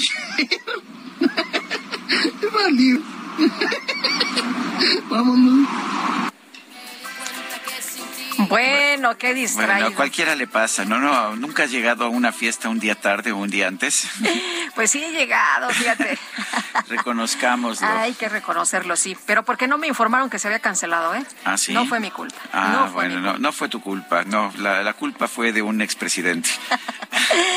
Bueno, oye, rapidito, rapidito, la FDA ha autorizado que niños de 5 a 11 años reciban la vacuna de refuerzo contra el COVID-19. Bueno, pues esto me parece bien. ¿Y uh, de, de 5 a, a cuántos años dijiste? De 5 a 11 años. De 5 a 11 años. Pues esto me parece bien. Si lo hacen allá en Estados Unidos, espero que pues por fin convenzamos también a nuestras autoridades de que lo hagan aquí también. ¿Qué crees, Guadalupe? Son las 9 de la mañana con 53 Dije, no, ya no me des más sorpresas, por favor. Ya no, no me des no, más ninguna, sorpresas no. esta mañana. Bueno. No, sí llegaste a tiempo, sí. Sí, sí, sí. Que la pasen todos muy bien. Disfruten este día y nos escuchamos mañana en punto de las 7. Y gracias a la ANTAD que nos ha permitido transmitir aquí desde esta impresionante Expo ANTAD y Alimentaria 2022. Mañana transmitiremos Guadalupe Juárez y un servidor desde la Ciudad de México, por supuesto a las 7 de la mañana en puntísimo. Hasta entonces, gracias de todo corazón.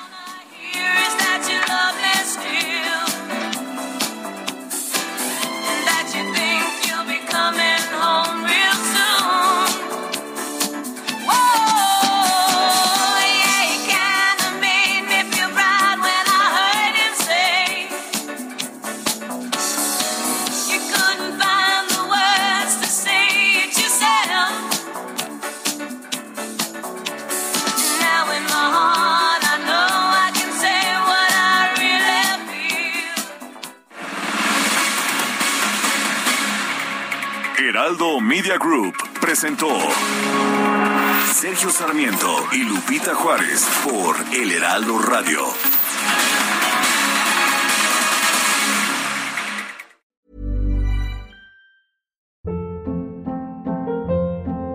Hold up. What was that? Boring. No flavor. That was as bad as those leftovers you ate all week. Kiki Palmer here, and it's time to say hello to something fresh and guilt-free. Hello Fresh. Jazz up dinner with pecan-crusted chicken or garlic butter shrimp scampi. Now that's music to my mouth. Hello Fresh. Let's get this dinner party started. Discover all the delicious possibilities at hellofresh.com.